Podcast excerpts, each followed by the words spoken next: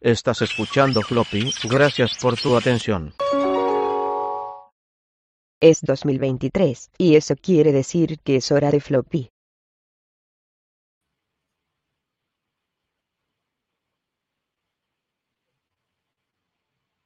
Miren, si Rosa, soy muy raro, si Rosa lo dice es que es real y es real que es hora de floppy. Entonces, bienvenidos a Floppy Time. Esto es Floppy Time. Floppy Radio es los viernes, Floppy Time es los lunes. Es Floppy para todos. Como siempre, Fernando no ha llegado, pero yo ya llegué, entonces pues ya puedo empezar sin él, porque pues así es esto. Uno empieza cuando empieza y la cosa se pone buena. Bienvenidos, bienvenidas a Floppy Time número 13. Eh, hoy es lunes y eso quiere decir que estamos aquí juntos para flopear un ratito. Como diría por ahí, este, creo que a Lord Yugis es hora de flopear. O era, alguno de ustedes, ¿saben qué? Todos lo decimos. Mi floppy y a dormir, ¿qué era? No, floppy a dormir suena horrible. Así es que más bien vamos a decir que es es hora de floppy. O sea, eso es lo importante. Y es lunes y pues bienvenidos a todos los que estén por aquí el día de hoy. Bienvenidos a los que lleguen temprano, a los que lleguen tarde, a los que no lleguen también. Bienvenidos. Eh, estoy estrenando un modem. Espero que mi modem esté funcionando. Parecería que no. ¿O sí? Según, según Telmex, este nuevo modem que tengo debería funcionar muy bien. Espero que sea cierto. Telmex, estás en, estoy, estoy probándote, te estoy probando, malditos. Estoy conectado al Ethernet, así es que en teoría esto va a salir muy bien el día de hoy. Eh, lo que también va a salir muy bien es un floppy con cuando ya llega Fernando, por ejemplo. Aunque sea una pantalla negra. Ah, ya está Fernando ahí. ¿Quién sabe en dónde está Fernando? Fernando está mudo y en una locación secreta. Es algo que estás, no sé en dónde está. Fernando, ¿dónde estás? Una locación secreta, eso sí. Ya vi. Y con un muy mal internet al parecer. O, o no. Esto es-. ¿Tienes audífonos, Fernando de Anda? Hola, hola. Creo que Fernando está tan congelado como yo. O los estamos congelados, no lo sé. Esta es una de esas veces que las cosas simplemente suceden y uno dice, bueno, pues a fluir, porque así es esto del floppy, muchachos. Bueno, el día de hoy, el día de hoy quiero platicarles que, bueno, ya se la saben, desde antes de empezar les voy a contar que tenemos un Patreon, que es patreon.com diagonal floppy radio, donde pueden pues apoyar esta causa informacionística, divertida, entretenimentera o algo así. Ya se lo saben, los domingos tienen un nuevo episodio de Retrofloppy que ya está desde ayer, que eh, vamos a poner un clipcito al rato de ese episodio para que sepan de lo que, pues no voy a decir de lo que se están perdiendo, de lo que podrían estar accesando si tuvieran, accesando, sonó muy raro, bueno, lo que podrían tener si se inscribieran a nuestro Patreon, entre otras cosas, ¿no? Y pues nada, eh, el día de hoy, dado que estamos, eh, pues ¿Saben? Floppy Time es un programa en el que de pronto es que me están llegando mensajes y Fernando está en crisis, ya saben esas cosas. Pero bueno, mientras voy a hacer como que todo está bien, ya saben, this is fine y todo enseñándose a mi alrededor, pero todo chingón. Entonces, dado que ayer hubo un, un, pues, un evento que luego pasa de vez, una vez al año, ya saben, una cosa de los Oscars o no sé qué, y estamos bien emocionados todos con lo que pasó ayer. Bueno, creo que, no sé si todos, yo estoy bien, bien emocionado. Es, ahorita vamos a platicar más a fondo de eso. Espero que Fernando salga de, no sé, limbo, donde sea que está, para que también nos platique. Pero les quiero presentar a alguien que está esta semana con nosotros, una invitadaza que pues tiene muchos años de ser fiel parte de Floppy en espíritu y en intención y que además quiero un montón porque hemos compartido esta labor de, pues yo no sé si llamar, educar, inspirar o, o llevar mentes a lugares nuevos, digas maestros y esas cosas. Y pues con nosotros está mi querida Dolly. ¿Cómo estás, Dolly? Muy bien, Fer, aquí muy, muy contenta de estar con ustedes, con Floppy, y hablar de lo que más me gusta, como tú lo sabes bien, que son los Oscars. Entonces, muy agradecida de estar aquí. Ya sé. Bueno, de entrada, nomás quiero decirte algo. Yo, yo no soy Fer. Fer es el que no está ahorita en línea. Dije pero Fer. Yo sé que tú, Perdón. pero yo sé que tú sabes que yo no soy, entonces nomás quería aclarar Lo para los que no perfecto. saben. Creo que que, yo aquí. me metí Ajá. también en la crisis de, de Fer y entré al multiverso. Est- estamos, estamos como en el multiferverso ahorita, muy raro. Ferverso, eso Exacto, está muy exacto. Estamos en todas partes, ahora sí que everything, everywhere, all at Sí, once. sí, sí, sí. Así es esto de hacer floppy en estas formas. Y, y qué bueno que estés aquí con nosotros. Muchas Para los que no te conocen, porque pues es la primera vez que estás en esta nueva era de floppy con nosotros, platícanos así a grandes rasgos, no grandes rasgos, porque eso suena muy diminutivo, pero cuéntanos un poquito por qué te invitamos el día de hoy, Dolly, y por qué este tema del cine, pues como que se me hace que te gusta, me da, me da, me da como esa, esa finta. Pues sí, Eric, eh, efectivamente, como tú decías, pues nos conocimos básicamente en una universidad, dando clases, ambos siendo académicos de ahí, ¿no? Ajá. Y de ahí descubrimos que los dos teníamos amor al cine, ¿no? Entonces, eh, de pronto compartimos posts por Facebook, discutimos o estamos de acuerdo o todo, pero ahí es donde hemos seguido de acuerdo, ahora sí que en contacto. Pero pues bueno, yo estudié eh, crítica de cine en la Universidad de Melbourne en Australia, donde viví un año. Después hice una maestría eh, en medios de comunicación, pero con el minor en, en cine y género en Nueva York, en donde viví durante nueve años. Y eh, regresé hace año y medio aquí a México. Eh, he colaborado habla- hablando de cine precisamente en medios este, diversos escritos, norma- normalmente en eh, periódicos y revistas, Reforma, Cine Premier, Empire Magazine, eh, GQ, ahorita estoy ahí, entre otros. Ujú. Eh, y también eh, escribo cosas de género, en, o sea, he escrito co- cosas así en Vanity Fair, Cosmopolitan, Seventeen, etcétera, etcétera, que es este, y tengo dos libros publicados, este, uno en el cual te entrevisté a ti y a Fer, por cierto. Eso es justo lo que te iba a decir. Yo me acuerdo de un libro por ahí donde me ventaneé yo durísimo, solito de- de, Exactamente. Sí, pla- yo un poco ese libro porque fue muy divertido eso, la neta. Sí, la verdad sí fue divertido. Eh, pues eh, tengo dos libros que hablan de cine. Tengo uno que es una novela, pero dos libros que hablan de cine. Uno es, se llama Mordiendo manzanas y besando sapos y es acerca de eh, la influencia que han tenido las princesas de Disney en eh, las mujeres, ¿no? Y en nuestras expectativas Mm. al ir creciendo y en ir, digamos que, eh, desarrollando nuestra feminidad y nuestra identidad como mujeres. Y me pidieron, a partir de que escribiese, por este que está publicado en Editorial Grijalvo, que escribiera uno versión masculina. Y ahí fue en donde dije, pues Wow. no voy a escribir de otra vez de las princesas de Disney, o, o sea, los príncipes en este caso, porque pues ya medio los describí, y siento que no representan tanto a lo mejor a los hombres desde su punto de vista. Entonces, más bien dije, me voy a dedicar a entrevistar a los hombres y preguntarles qué películas fueron las que, los que más influyeron en su, vida, precisamente creando una identidad masculina, ¿no? Este, cuáles fueron las películas que más los influyeron y a partir de ahí ver más o menos las coincidencias, etcétera, ¿no? Entonces, pues yo dije, voy a preguntarle a los hombres todo lo que las mujeres les hemos querido preguntar siempre y nadie lo ha hecho y yo lo haré, ¿no?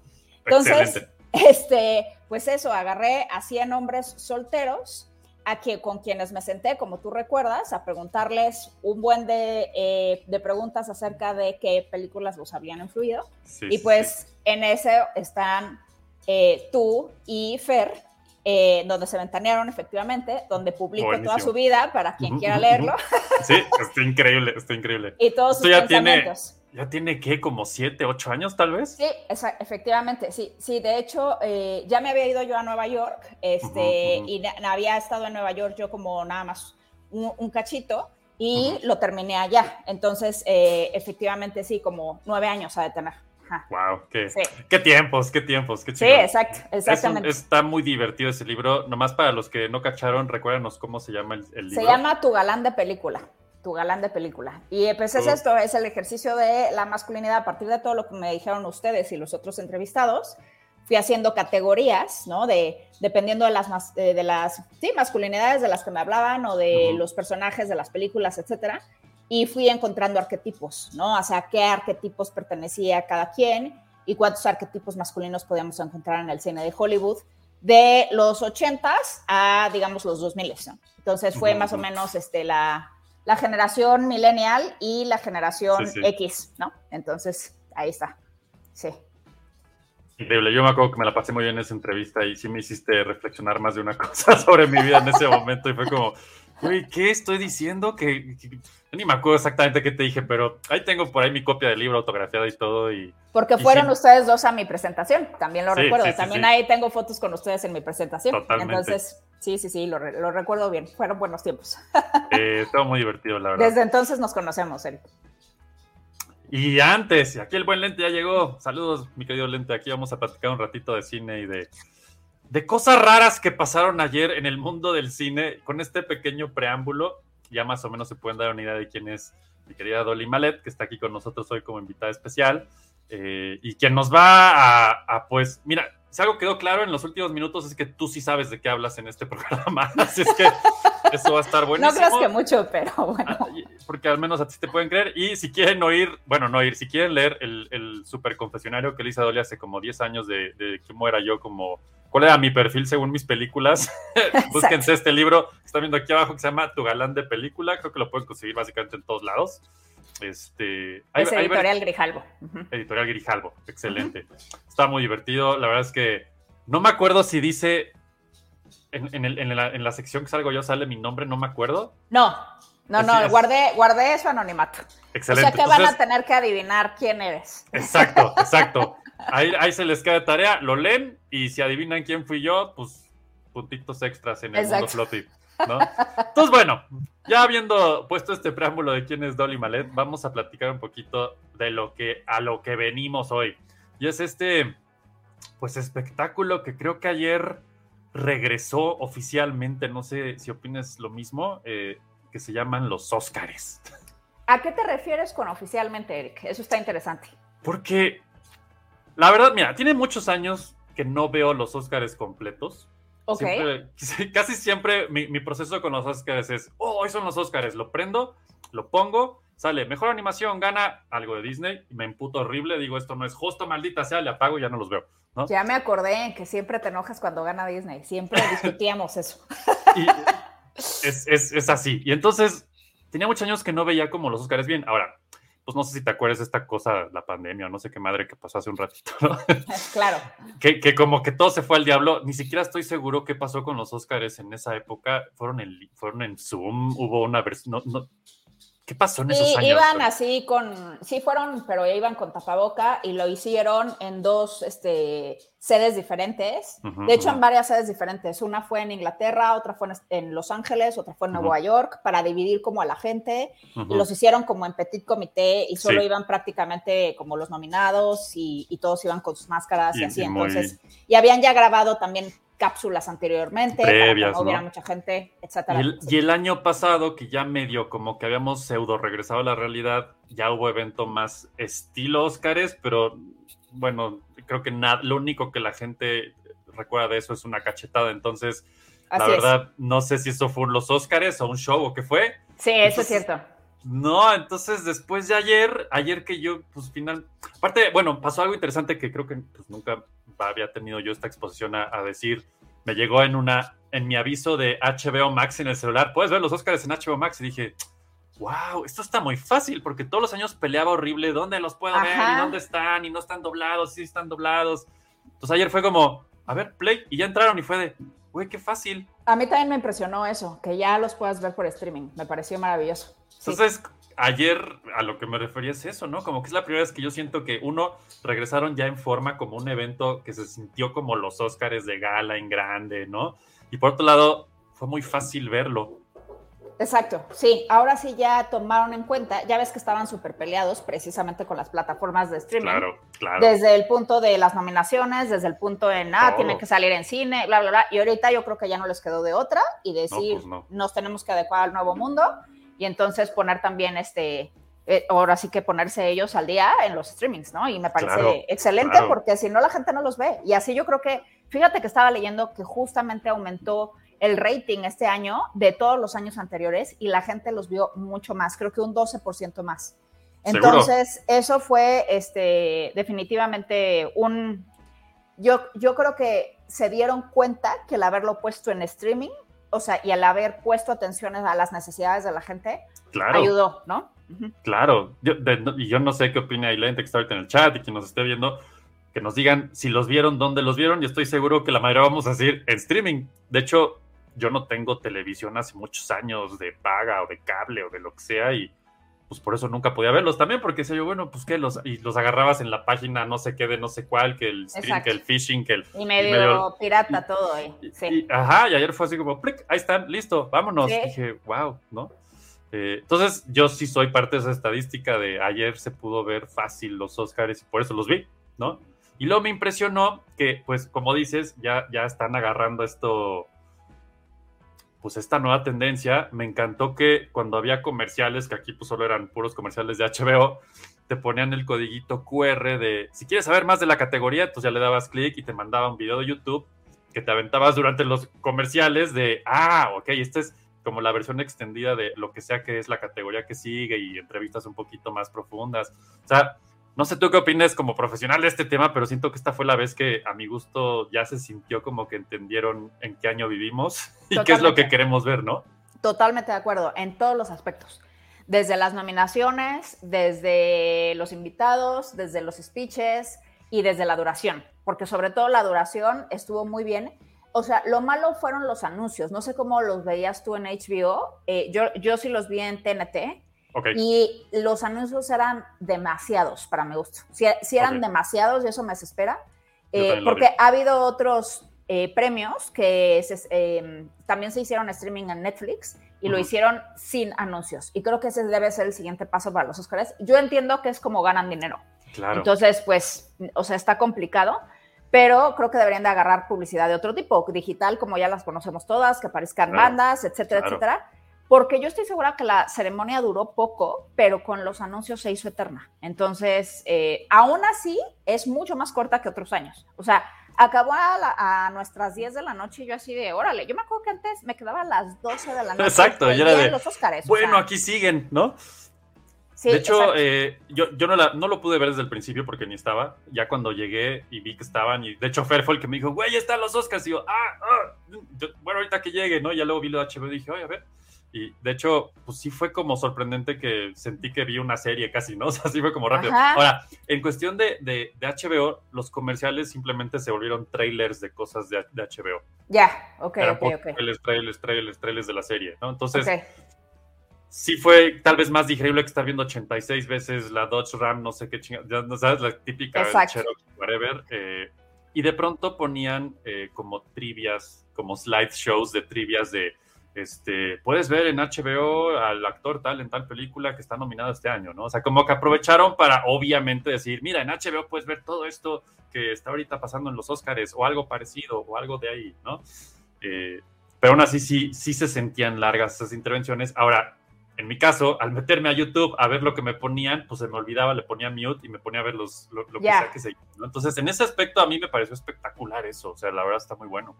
Sí, yo creo que te digo, la siguiente, el siguiente cambio que deben de hacer es pasarlo sin anuncios, a ver si lo hacen. este, Yo creo que sí. Pero ojalá, sí. Por aquí Lente nos dice, es verdad, estos Oscars sorprendieron porque fueron lo que queríamos que fueran. Totalmente, totalmente. Como que ya cayó el 20 por allá. Exacto. Jupa dice, mi buen Jupa, saludos, dice, las cuatro personas que estamos viendo, supongo que se refiere a que lo vimos en HBO. Eh, también los vi en HBO porque metí a ver The Last of Us y me di cuenta de eso. No sé, ah, pues sí, esa no está en horario, claro. Esto sí fue con un horario específico, ¿no? Eh, pero primero vi The Last of Us, muy bien. Supongo, creo que ayer fue el final, no he visto ni más de esa serie, así es que quien spoilé está fuera del stream. Este, sí, bueno, dice Jupa, yo lo vi en Azteca 7 en su página de internet porque iba a estar Javier Ibarreche. No.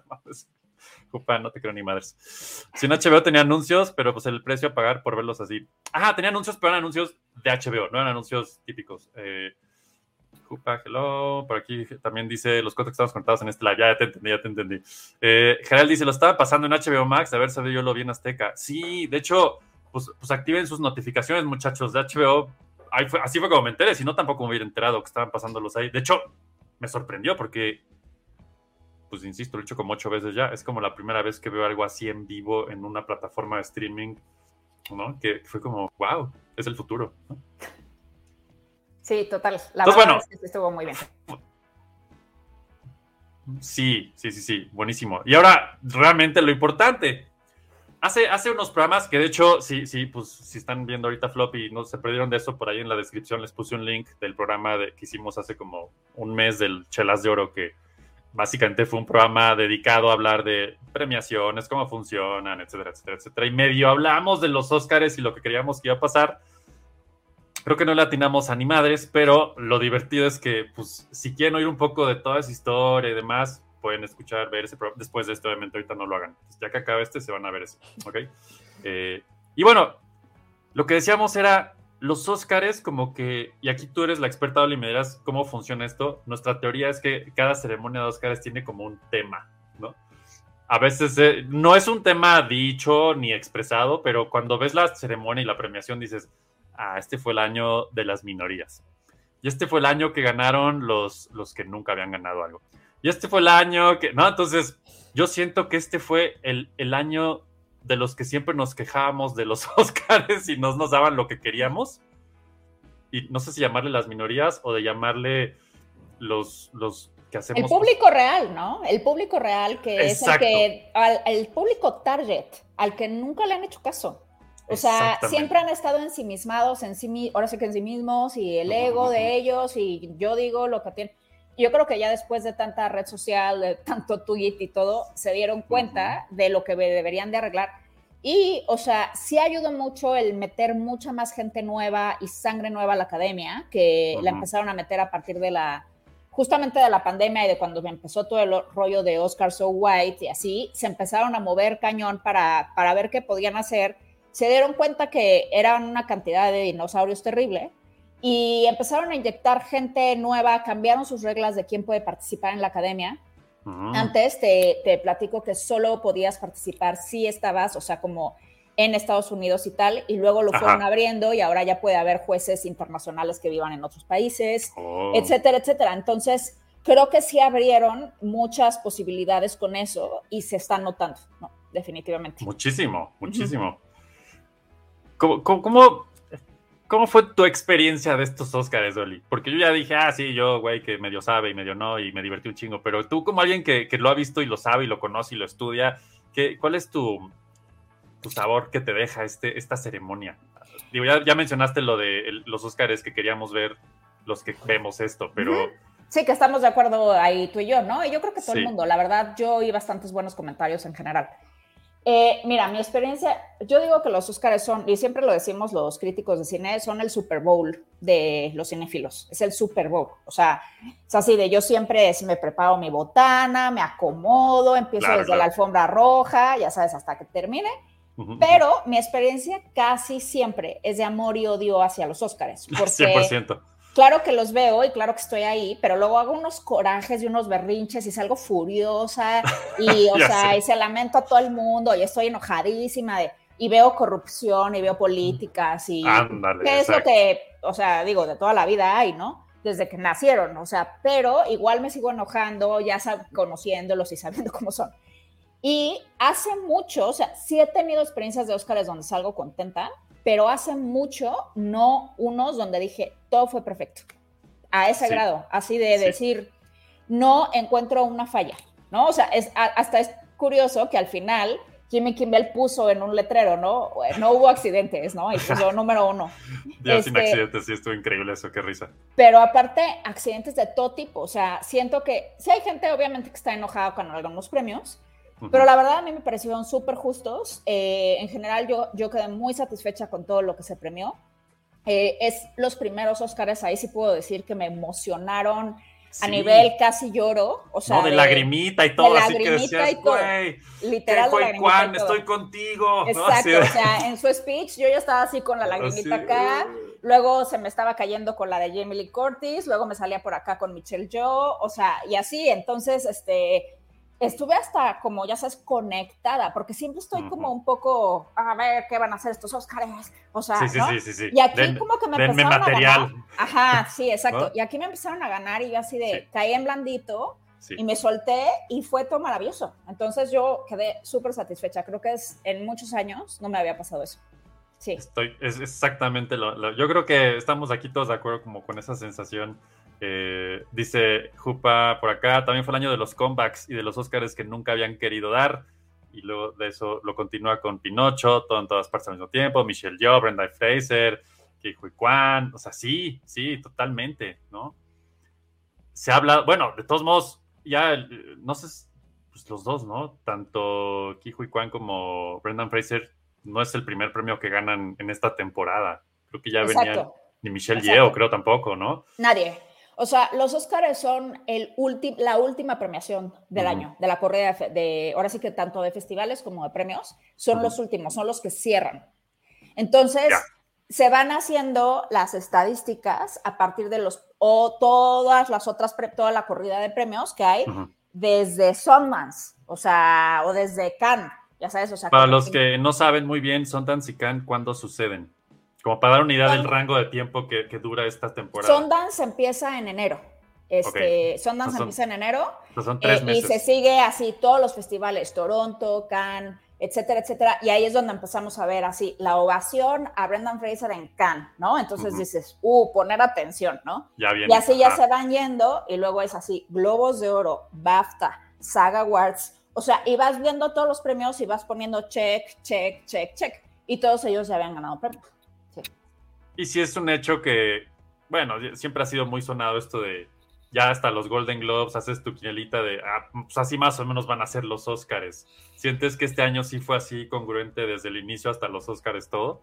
Oh, fue bastante congruente. Eh, los Golden Globes, de hecho, siento que es una idea un poquito equivocada decir que los Golden Globes son la antesala del Oscar. Yo diría que la antesala del Oscar es- son todos los premios, no nada más los Golden Globes. Claro, es que es lo que, Golden- lo que los mortales conocemos es, ah, los Golden Globes Sí, es lo que yo vi en la tele, ¿no? Porque exacto, es lo que hay. exacto.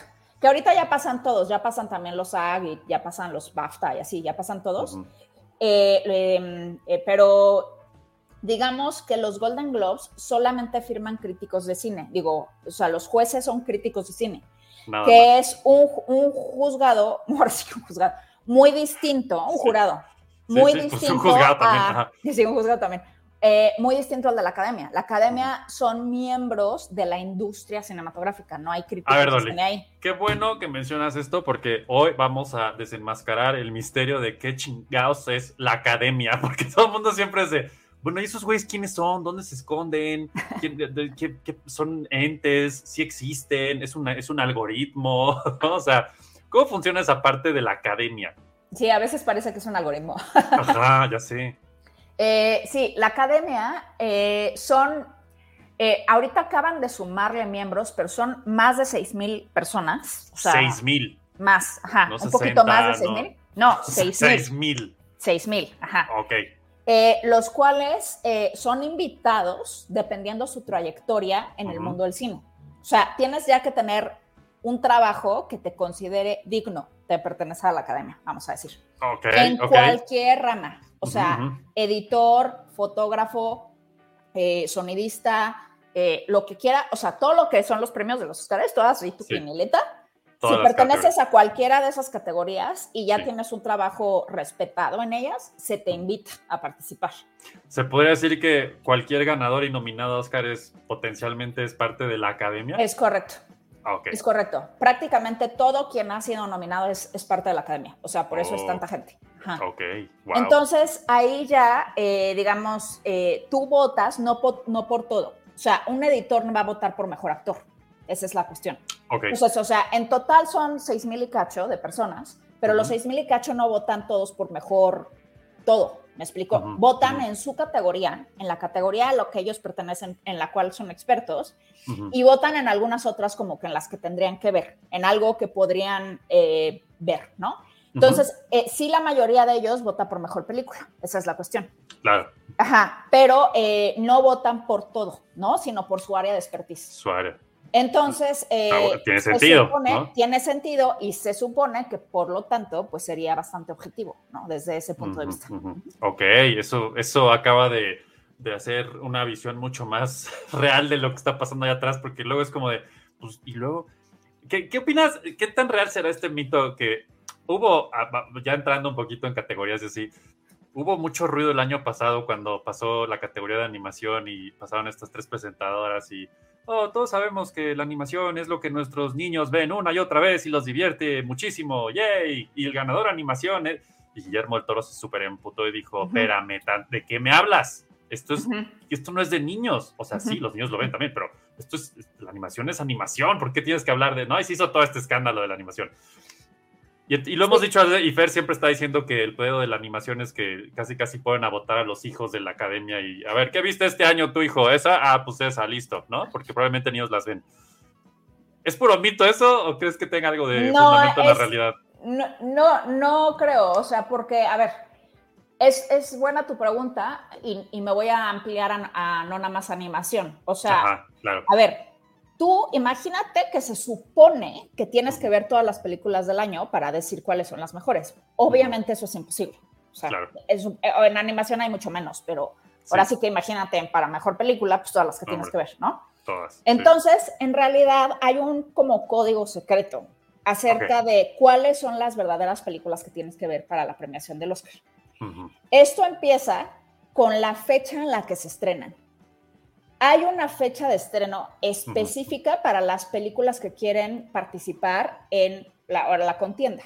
En la contienda de Óscares. Exactamente. Y esto empieza normalmente en octubre. Pero casi siempre las que se estrenan en octubre no pasan. Las fuertes empiezan en noviembre. Estoy hablando de Ah. Estados Unidos. O sea, porque en México tenemos distintas fechas. Sí. Pero en, México, en Estados bueno, Unidos, o sea, bueno, ya, ajá, las películas de Oscar, ese también, no- bueno, ahorita te pregunto eso, pero ajá, mejor síguele tú. Ajá. ok, en Estados Unidos, o sea, la temporada de, para estrenar películas de Oscar es noviembre, octubre, pero vamos a decir noviembre es el fuerte. Noviembre y diciembre. Y ahí es donde empiezas a estrenar todas tus películas de, de Oscar. O sea, las que, las que van a ser nominadas a Mejor Película y ese tipo de cosas, ¿no? Sí, sí. Entonces, no solo eso. Si tú vas a Los Ángeles en la época de los Oscars, ves Ujú. atascado las calles con pósters que dicen For Your Consideration. Sí.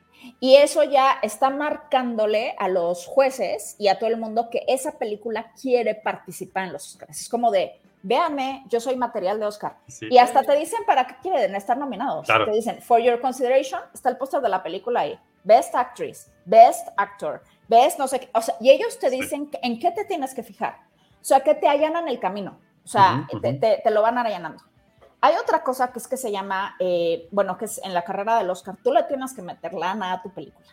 Entonces, eso cuesta dinero, los postercitos estos, pero Sí, también hacen varias cosas como fiestas, presentaciones de la película, les mandan Ujú. invitaciones a los jurados y les dicen, voy a enseñar mi película en, esta, en el cine tal, en el teatro chino, hazte cuenta, y tantos horarios y esperamos que vayas. Son como funciones como de prensa, pero para Ujú. los jueces, para que Para vayan. jueces. Ajá. Y entonces los jueces van o también les mandan así el DVD y si alguna vez te ha tocado ver una, una película pirata de jueces, Ajá. dice, y dice, o sea, está ahí una, un- una mancha de agua y Ajá. dice así, for your consideration, for your consideration, for your consideration. Qué locura. Entonces mandan, un, mandan un DVD, ahora me imagino que mandarán otra cosa. Este, link, seguramente. un ¿no? link seguramente, este, y, y también, ¿no? De links de igual de Netflix y así, que tienes que meter una clave especial para ver la película tú y te dicen, ah, tú la estás viendo, entonces tú ya sabemos que tú la estás viendo, ¿no? y como todas estas marcas. Entonces, así es como que las mandan, los jueces pues ya saben cuáles tienen que ver. Y obviamente se reduce muchísimo la cantidad de películas que tienen que ver, ¿no? Claro. Entonces, eh, ya saben como a dónde van dirigidos, este, cuáles son las películas a, a considerar y todas las demás no le ponen atención, a menos que sean. Titanic, Avatar y Claro. excepciones que se estrenaron en verano, pero que también, o sea, que hicieron muchísimo ruido o que ya se sabe que son material os- Oscaril, pero son también blockbusters, entonces también por eso se estrenaron en verano. Entonces, Ujú. hay estas, estas, ¿no? Excepciones, vamos a llamar, Ujú. pero la mayoría son, o sea, noviembre, diciembre, etcétera. Oh, eso está muy interesante, ¿no? Y No, bueno, a- a- me refería a que se reduce muchísimo pues la cantidad de películas que tienes que ver Claro. eh, y te van guiando hacia dónde tienes que ir. Eh, creo que Juan Pablo estaba preguntando por ahí que eh, cómo es que siempre gana Disney si lo ve tanta gente. Pues porque imagínate la Aquí cantidad de jueces que hay de Sí, Disney. sí. Pues nada más imagínate cuántos jueces hay en esa categoría de Disney. Es muy sencilla la respuesta. Si siempre gana Disney, pues son Ajá. los mismos. Claro, tiene todo el sentido. Claro. Y no solamente Claro. eso, o sea, en Estados Unidos lo transmite Disney. Por eso anunciaron el tráiler de La Sirenita en esta ocasión, porque ABC, que es la que transmite los Oscars, es de Disney. Sí, Ahí está tu pregunta. claro. Wow. O sea, entonces, pues, esto- sí, obviamente hay Oye, ese tipo no es de como- cosas, ¿no? También. Oye, ¿y no es como peligrosísimo, entre comillas, que Disney ya tenga tanto poder sobre esto? ¿O crees que eso no influye realmente ya? al No, sí influye. O sea, yo siento que, claro que influye. Este, te digo, por eso pusieron el tráiler de la Sí. sirenita en los Oscars y tal. O sea, lo utilizan Claro, también claro, como promoción. Eh, no, siempre hay sesgos. O sea, siempre, mira, yo una vez entrevisté a Ron Howard, director de Mente Brillante. ¿no? Sí, De sí, una sí, mente brillante. Don Eh, Ron Howard, el Ron Howard, ajá. Ajá. Un día lo entrevisté y él es miembro de la academia, evidentemente. Y yo me acuerdo que le pregunté, este, o sea, como miembro de la academia, ¿qué tanta libertad tienes para votar por tu película? Y me lo dijo súper abierto. Me dijo, toda la libertad del mundo, yo siempre voto por mi película. Siempre, Wow. siempre voto por mi reparto, siempre voto por mi equipo, este, y voto por mis amigos. O sea, me lo dijo así, sin, Así, sin- o sea, sin tapujos, el señor. Wow. Me cayó muy bien porque me lo... Entonces ahí aprendí mucho, ¿no? Porque obviamente siempre hay sesgos. O sea, eso, pues, tú tienes a tu amigo y quieres mucho a Jamie Lee Curtis, como ahí están diciendo también. Ajá, y pues ajá. votas por ella aunque no sea la mejor actuación. Y aunque no sea la mejor actuación, quedamos todos contentos porque amamos a Jamie Lee Curtis, ¿no? Entonces, eh, hay mucho sesgo. Eso hay que tomarlo en cuenta siempre. Ujú, Y ujú. aunque Eric, tú y yo a veces discutimos por lo de Disney, porque a mí sí me gustan las que ganan. No, yo, a mí me gusta Disney, no tengo un pedo con Disney, ni uno solo, pero cuando me ponen... Y es que aparte es imposible, eso es lo que luego me da mucho coraje, que digo, bueno, ¿cómo puedes poner una película de estudio Ghibli contra una de Disney, contra una de, qué sé yo? Son películas imposibles de comparar, ¿no? Sí, exacto. Sí, o sea, como la verdad es que como las películas que están a mejor película. No puedes, no puedes comparar Triangle of Sadness con Avatar, pero están en la con misma Top Gun, categoría. ¿no? O sea, no, con Top Gun, pero, Ajá, es como, están en la ¿what? misma categoría. O sea, eso Claro. pues, es cine y pues ni modo. Y todavía cine de animación se reduce más. sí. Pero no, a mí, a mí siempre, yo siempre quedaba satisfecha con las de Disney que ganaban, la verdad.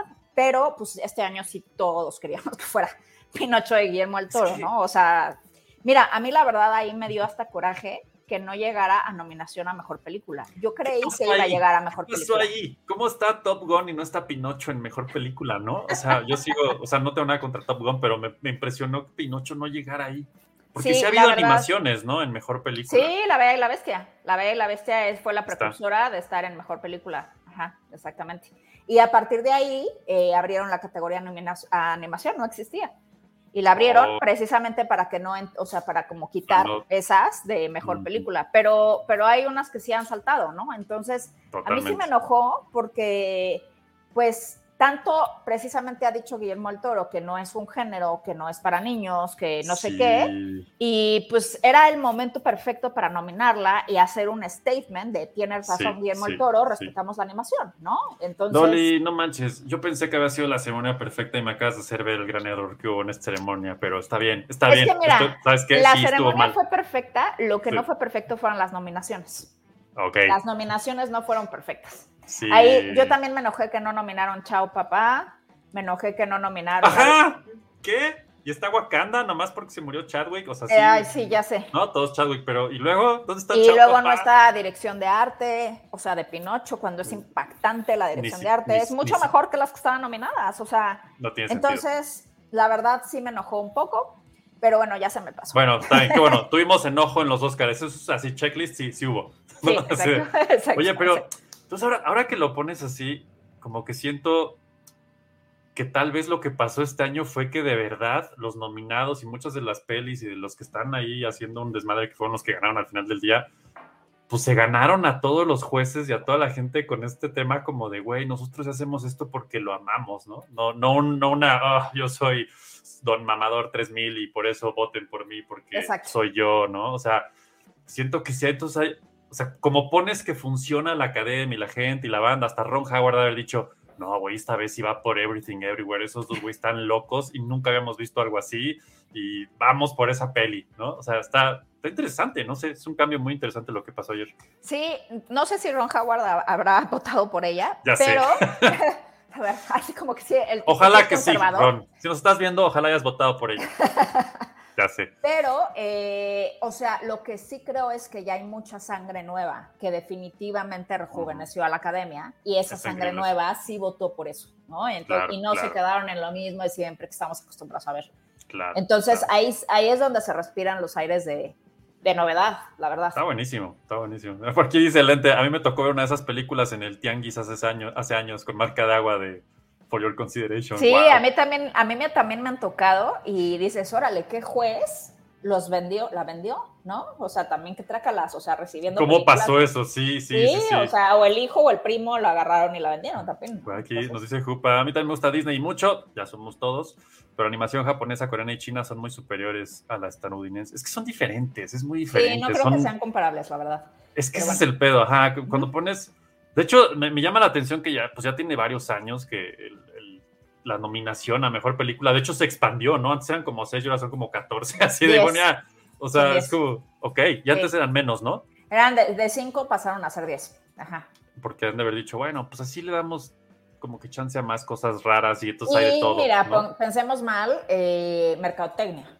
Sí, Tú pues sí, nominas 10 películas y todo el mundo las va a ir a ver. Entonces estás generando dinero en la industria del cine. Totalmente, totalmente. Esa lista ah- de las 10, a huevo todos las queremos ver, ¿no? O sea, Y entonces, o sea, las de 5 todo el mundo las veía y dijeron, ¿por qué no ganamos más, más dinero? Entonces, sean 10. nominamos 10 y todo, el- o sea, ya vemos, o sea, el doble, ¿no? Entonces, pues, de ahí, yo creo que de ahí viene también. oye, ¿qué opinas de Natu Natu ganando mejor canción de RRR? O sea, yo no- ¿qué- ¿en qué multiverso estamos? ¿Qué pedo? ¿Cómo pasó ¿Por qué te eso? llamó la atención? O sea, porque al final del día, yo creo que regresamos al tema, ¿no? RRR se volvió este fenómeno imparable de locura de todo el mundo la vio porque todo el mundo la vio, porque todo el mundo habló de ella. En- ¿Por qué no había pasado esto antes? Con una, con- porque hay mucho cine así, ¿no? En, en- la India y Bollywood, Claro, Bollywood, y- y, todo, y todo, ¿no? ¿Qué, qué- no sé, me, me- o sea, ver ese Pues, momento mira, es fue surreal. Es la inclusión, Sí. pero afortunadamente, o sea, la verdad es que yo sentí que este año era una inclusión correcta, ¿no? O sea, Ajá, Ahí, exacto. em, cuando empezaron como a ensayar sus inclusiones, sí se sentían forzadas, lo que le llamamos Forza- tanto inclusión forzada, y sí se sentía, se sentía forzadísimo. Hubo unos años donde decías, o sea, Dios, ¿qué hace esto aquí? ¿No? Ujú. O sea, pero era una inclusión muy forzada. Y eh, siento que este año fue una inclusión correcta, ¿no? O sea, que de verdad valía la pena, este, que, o sea, RRR, todo el mundo la vio, como dices tú, Claro. todo el mundo habló de ella, todo el mundo pensó que iba a ganar más premios y fue como, pues no el premio consolación, porque aparte su show estuvo buenísimo, se Sí, llevaron sí, sí. los shows de música y todo Claro. el mundo le estaba fascinado y tal. Entonces también ayudaron, ¿no? A que la gente que no la ha visto la vea y que se hable más de- del cine de Bollywood y pusieron a esta actriz también de, de cine de Bollywood a, a- a pronunciar correctamente todo lo que tenía que pronunciar Claro. este, y, y guapísima la chava y todo el- eh, esto, y entonces es como una puerta que se abre al cine de Bollywood. Entonces creo que esta parte es que sí se están volviendo más universales para bien. La primera es que la verdad yo siento que lo empezaron a hacer y que lo notamos, o no sé si es porque somos mexicanos, pero fue cuando empezaron a estar los mexicanos nominados, Ajá. casi así como todo el tiempo, ¿no? Y hubo un. Sí, año que estuvieron sí. nominados los tres, Sí, que sí, querían sí. que se repitiera esta vez, no era así exactamente, pero bueno, o sea, cuando los empezaron a considerar y empezaron a ganar, y vimos que ganaba Cuarón, y vimos que ganaba Iñárritu, y vimos que ganaba, el- o sea, fue así Ujú. de, o sea, sí están volteando a ver como que otras cosas, ¿no? Más allá, ¿no? Exacto, y creo que ahorita sí ya, te digo, este, este como refreshment en la que ya puede haber jueces que no vivan en Estados Unidos, pues hace que abra un poco, te digo, yo también creí que Mucho. Iba a estar, o sea, le iba a ganar un poco más, lo que pasa es que sin novedad en el frente es espectacular, ¿no? También. Ujú, ujú. Pero, no la he visto, no eh, la he visto. Es buenísima, sí, Sí. te la recomiendo mucho. Este, y sí, también se la llevó, o sea, se la Sí. llevó de calle a la ceremonia, también Ujú. tiro por viaje ganaba. ¿no? Este, pero bueno, eh, pues entonces es como este premio de consolación, ¿no? O sea, de, bueno, te estamos dando canción, le dieron su show muy bueno, Jimmy Kimmel al principio los presentó también bailando de que te iban a correr, le dieron su importancia, ¿no? Entonces, este, sí se agradece, la verdad. Qué increíble, qué increíble. Por aquí nos pregunta Ana Pliego, dice, ¿y entonces cada vez se suman más integrantes del jurado o se sustituyen? ¿Cada año son más y más? Ah, qué buena pregunta, Ana. Son cada vez más y más, no se sustituyen. Tú tienes tu membresía de la Academia de por vida. By the way, la tienes que Oh. pagar. Seguramente. ¿Cada año o nada más una vez? Eh, mm, fíjate que ese dato no lo tengo al 100% seguro porque cambiaron las reglas y entonces ya no sé si es cada año, pero creo que es cada año. Y entonces, eh, eh, para, para que te den a ti la, sí, es cada año, para que te den a ti la valija para votar, tienes que pagar. Entonces, también así se mantienen, ¿no? Entonces, Ay, si no oye, pagas si son cada vez más, son cada vez más y todos pagan por votar y todos están pagando anualmente, pues bueno, algo Y solo te expulsan entrando. por razones como darle una cachetada a Chris Rock. O sea, de otra forma es raro que te expulsen. Ajá. Wow, Entonces, wow. sí, Ajá. sí, exacto. Ok, qué interesante, qué interesante. ¿Qué? Bueno, Everything Everywhere All at Once. ¿Qué- ¿Querías que ganara Dolly? Sí, Todos queríamos Sí. que ganara. sí, la verdad sí. Porque me parece que es otra vez una película diferente a todo lo que ha ganado antes. eh, 100%. refrescante, Sí. no nada más a todo lo que ha ganado. O sea, sí es una película dentro de lo que cabe bastante original. Es una experiencia. A mí me gustó muchísimo, la verdad, a mí sí me encantó. increíble, increíble.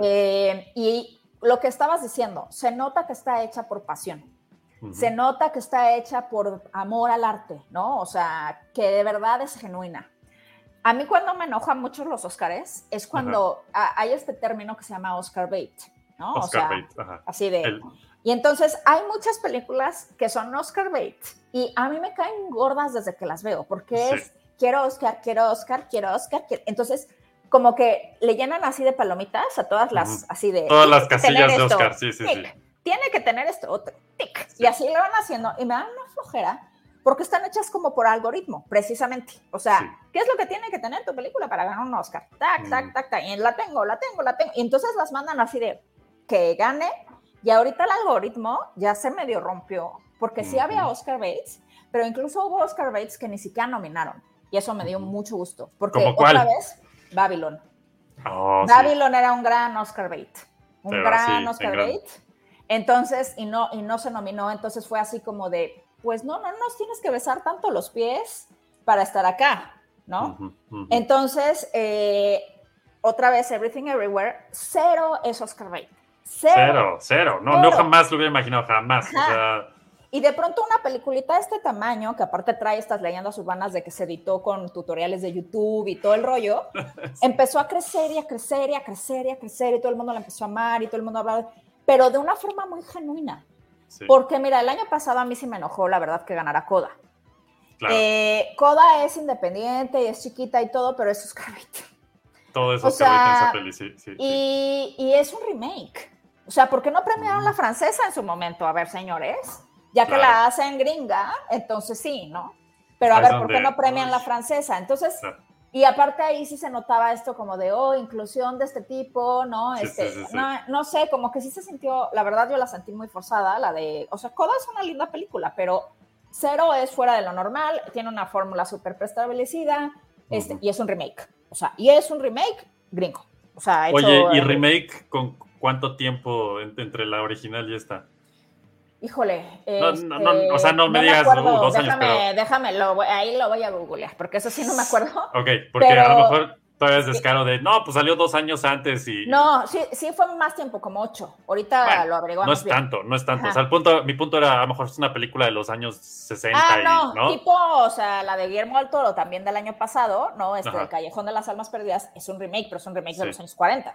Entonces Exacto, dices, bueno, eso. o sea, o- entiendo, si novedad en el frente es un remake, pero es un remake de los años 30, ¿no? Claro. No, no, no, eh, el Coda era como de hace ocho O años. sea, des- descaro, pues, o sea, sí, Sí, así de, entonces güey. como que fue así de, a ver, o sea, entonces ese tipo de cosas a mí me enojan mucho y en este año, pues Everything Everywhere, cero era Oscar Bate. Y a mí eso me da mucho gusto porque es como auténtico Increíble. el premio. Está increíble. O sea, cuando pasa el, el editor, que no recuerdo el nombre, y dice, güey, no manchen, es mi segunda película. No, no sé si me merezco esto frente a todos los demás. O sea, todo el mundo pasó con esta vibra como de, güey, los, los, los Daniels, ¿no? O sea, pasan y, güey, es que esta película, bueno, no lo dijeron ahí, pero lo dijeron antes como, o sea, esta película nos sentamos un día y dijimos, ¿qué tal si metemos a nuestra mamá en el Matrix? Matrix. ¿No? Sí, o sea, sí. es cierto, ¿no? Es como cero, no hay, estoy seguro, no hay un checklist de la academia que diga mamá en Matrix. O sea, Exacto, o sea, de nada de lo que hay ahí es, es checklist, ¿no? Entonces, Este, increíble. o sea, yo creo que eso nos dio tanto gusto porque de verdad sentimos como por primera vez a la academia honesta,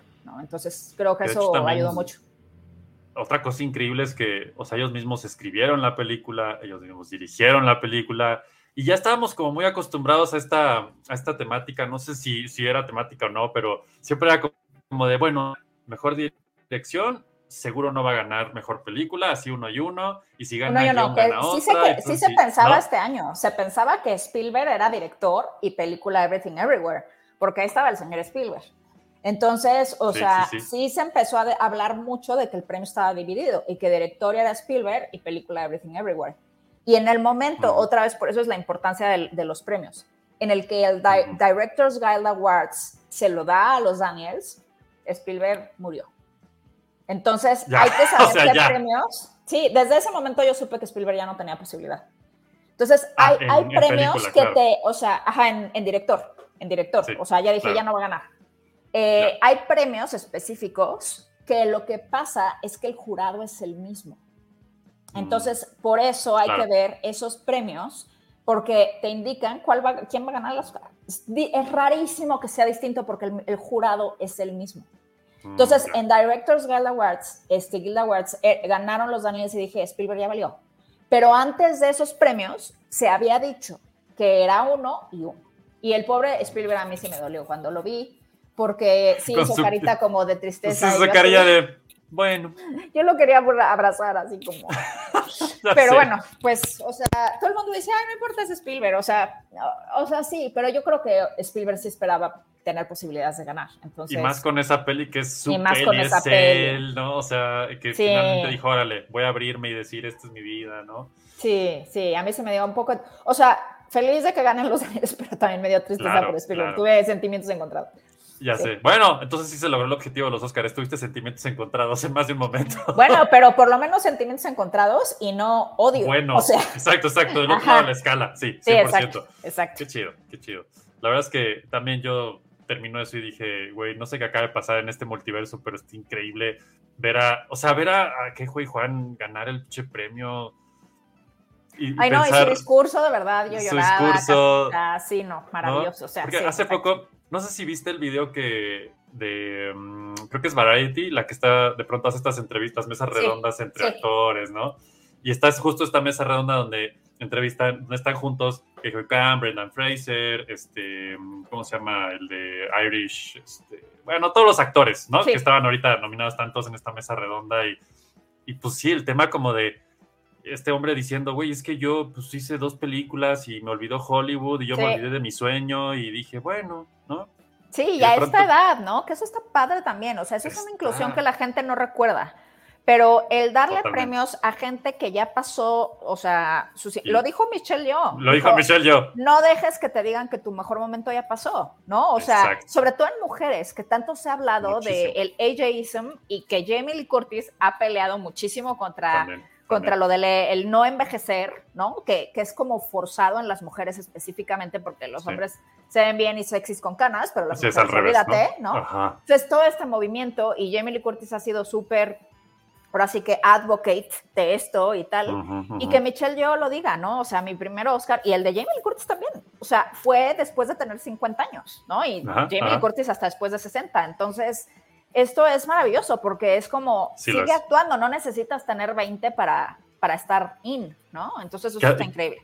Que además no solo actúan, bueno, siempre lo han hecho increíble, pero, o sea, hicieron una película de acción a esta edad. O sea, Exacto, eso- es que bueno, es que Michelle Yo es mis- mi, mi ídolo de ar- artes marciales, ¿no? Está muy cañona, Justo- o sea, Justo hace rato veía un, un clip que subió por ahí, de hecho, Edgar Wright, el director, ¿no? Decía, es que yo quiero, yo quiero que me digan cuántas actrices ganadoras de Oscar pueden hacer esto. Y es una escena de su película de algo, no me acuerdo qué cop, una de sus primeras películas de acción en Hong Kong.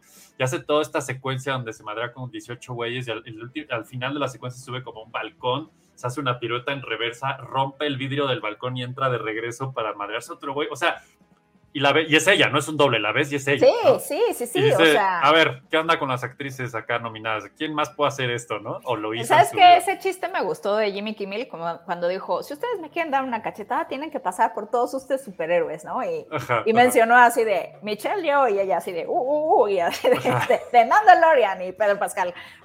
Exacto, y exacto. empezó a exacto. mencionar a todos y todos así. Entonces Sí. estuvo muy chistoso eso, pero que sí, o sea, como dijo también él, ¿no? ¿Quién iba a pensar que dos actores de Encino Man ganaran un Oscar, ¿no? Años después, este, Brendan Ujú. Fraser, este, aparte, y, y luego ya sacaron su fotito de ellos dos en la película y todo, y Sí, luego sí. encontrándose.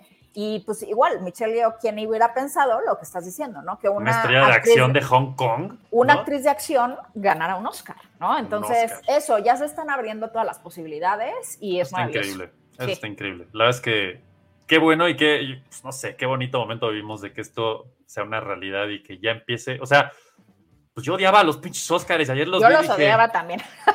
los odiaba. ya me ganaron, no la caguen, Sí. muchachos. ¿no? Ay, sí, a mí me da un poco de miedo, ¿eh? Que vayan A regresar como atrás y vayan a hacer estupideces otra vez el siguiente año. Híjole, a, a mí me da- sí me da un poco de miedo, no creas que no.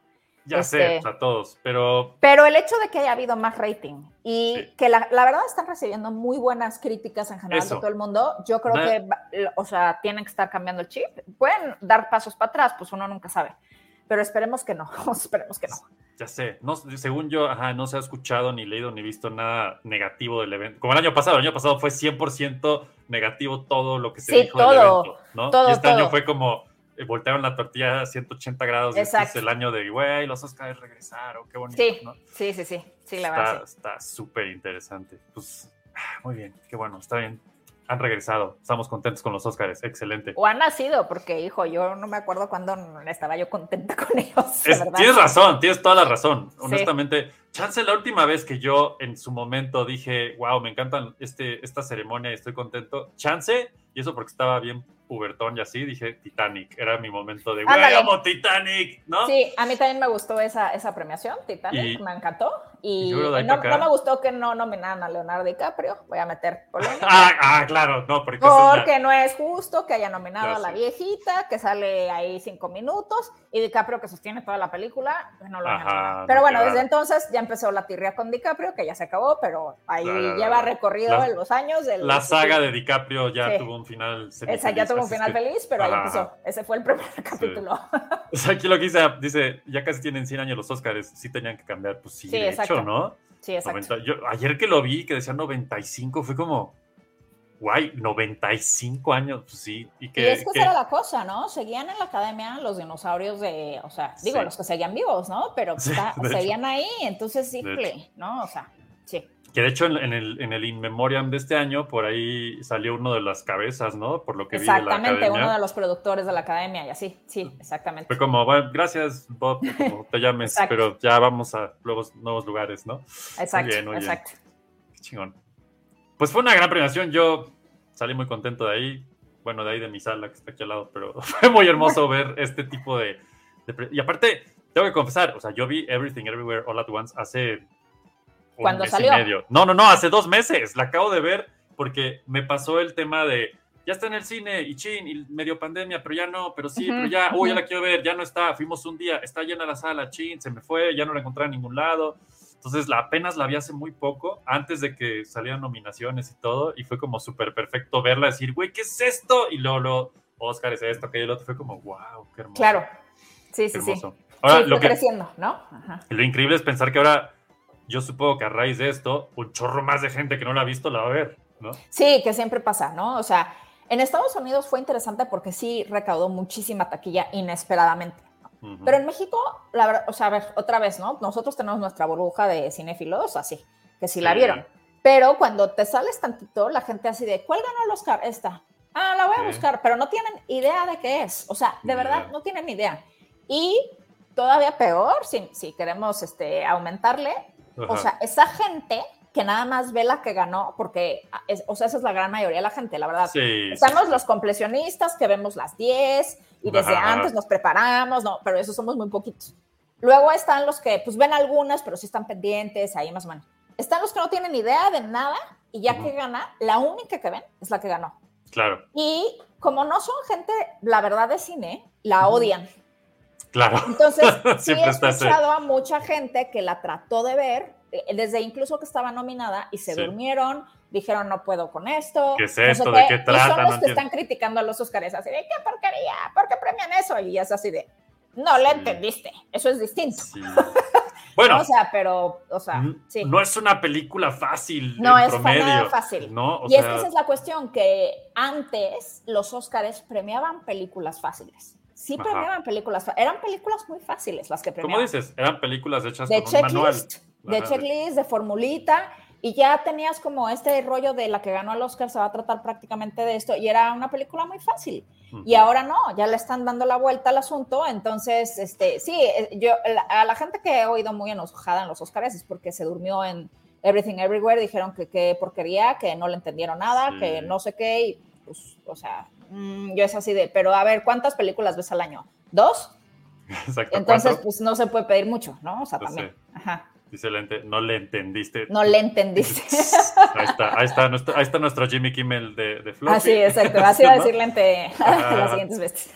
Exacto. Sí, sí, sí. Está sí, increíble. pero- Yo salí muy feliz de que ganara algo tan alternativo y tan, Ah, sí, tan así, ¿no? Algo que realmente me habló, que fue esas películas que vi y cuando acabó nos quedamos media hora de, güey, ¿qué acabamos? de- qué pero esto, entonces, y luego, pero no mames, las salchichas, qué pedo, y las piedritas con, no, o sea, ¿what? Es que aparte en todos los sentidos, ¿no? Porque Todo, todo, no, todo, no es una película que tenga mil efectos especiales o mil, una tecnología muy distinta o, o si quieres una forma de hacerse muy distinta, pero que no tenga fondo.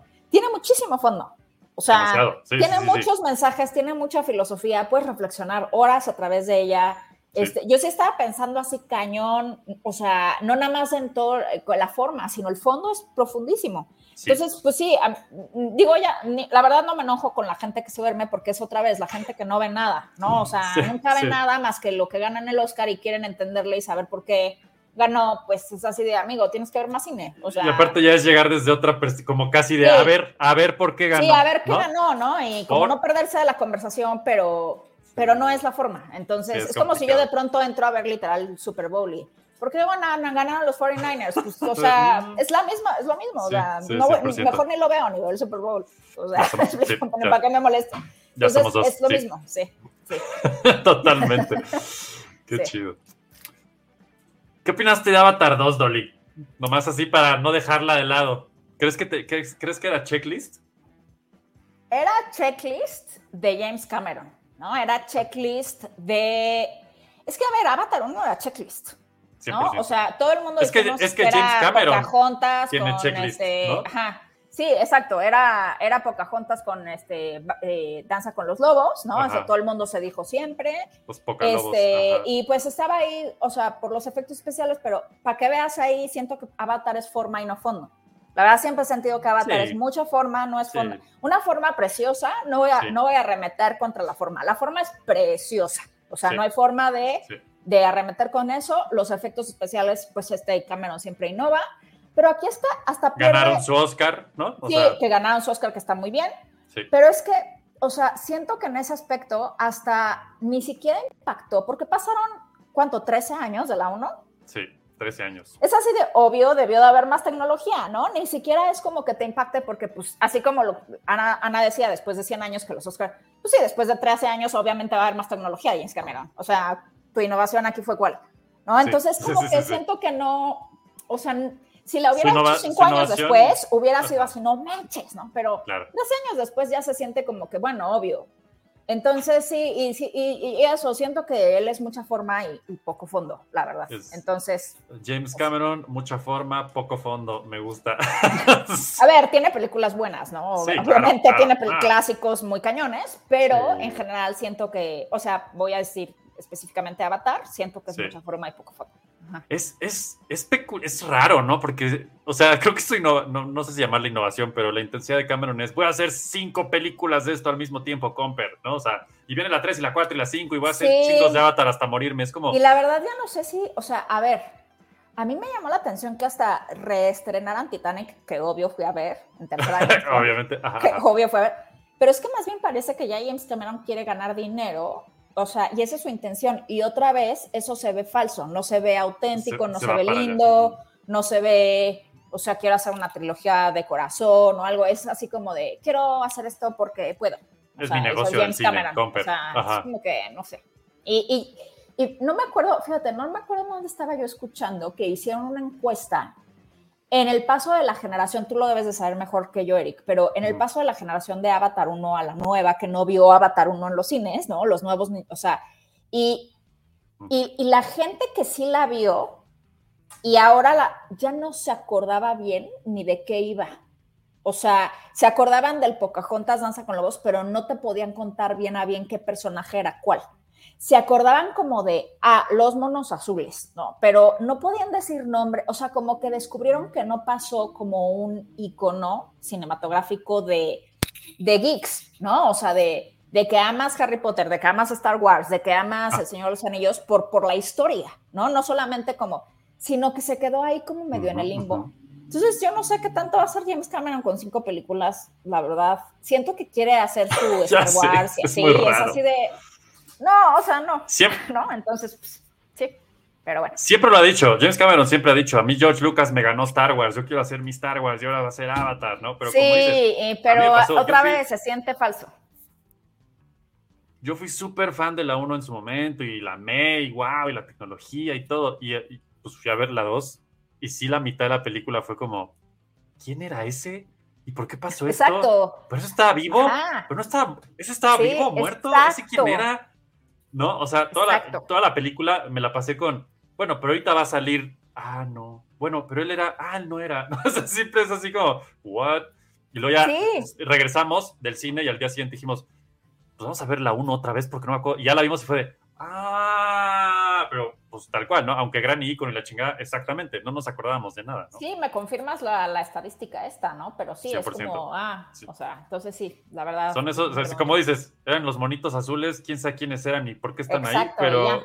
Y aparte, pues sí pasa algo cañón con eso, que es que, que los, yo los confundo a todos horrible. O sea, los Además. ves en pantalla y dices, Sí. ¿ese, es- ese es el hijo? Era el... Y no Sí, tengo pedo, sí. como, como dice aquí Lente, este, Avatar es Eye Candy, Easy Story, tal cual Total, como dices también total. tú, Dolly, ¿no? O sea, Así es. va sí. por ahí, pero sí, eso lo, lo dejas muy claro con eso, claro. Si ves Everything Everywhere All at Once, es como, ahí hay puro pinche corazón así, la Sí, haciendo increíble. exacto, Y Avatar es como, ahí está todo el Eye Candy del mundo, vámonos, ¿no? exacto, exacto. Lord Yugis, bienvenido, por ahí andas. Llegaste tarde como siempre, pero llegaste muy bien, eso es lo importante. Y perdimos a Fer en el intento, ¿verdad? Lo perdimos. Fernando dijo, estoy en Xochimilco, no sé qué hacer, no tengo internet. Le dije, tú tranqui, aquí estamos platicando chingón, luego te invito a Floppy si quieres. Que lo vea. Exacto. Ya lo verás. Lo después. ves. Ya lo verás. saludos. Mosco. Saludos. Y pues a todos ustedes acá, Floppy fans en el chat, si tienen preguntas de algo de los Oscars, comentarios, lo que sea, ahora es cuando. Ya vieron que Dolly sí sabe de lo que está hablando, entonces aprovechen, lleve, lleve.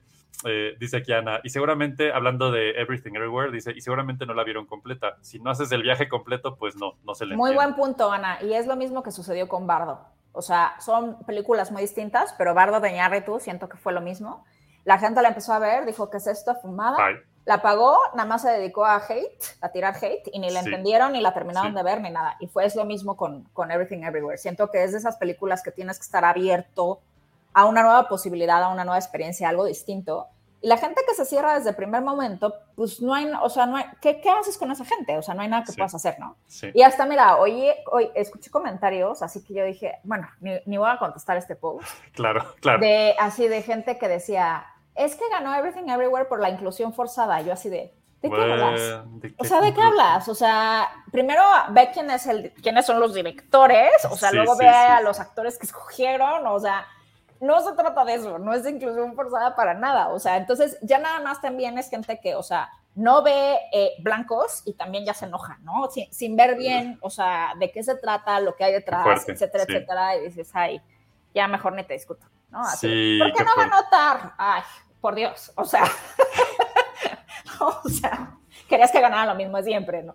O sea, Exacto, entonces- ese- esa era la de checklist de Oscar, Sí, 100%, sí, sí, sí. ¿no? Digo, o sea, se ve. voy a decir, ya que estamos hablando de Tar, no es tan de checklist. ¿La viste, Eric? No, no la he visto, pero lo que he visto me hace pensar, esa es una típica película que verías en los Oscars, ¿no? Es típica película que verías en los Oscars, pero no es checklist por el final.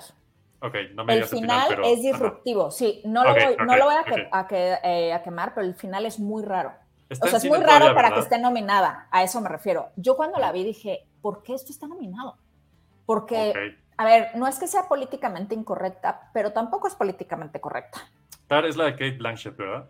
Tar es Kate Blanchett y entonces sí es así como de Ujú. qué extraño que en estos momentos de Me Too y así esto lo premien.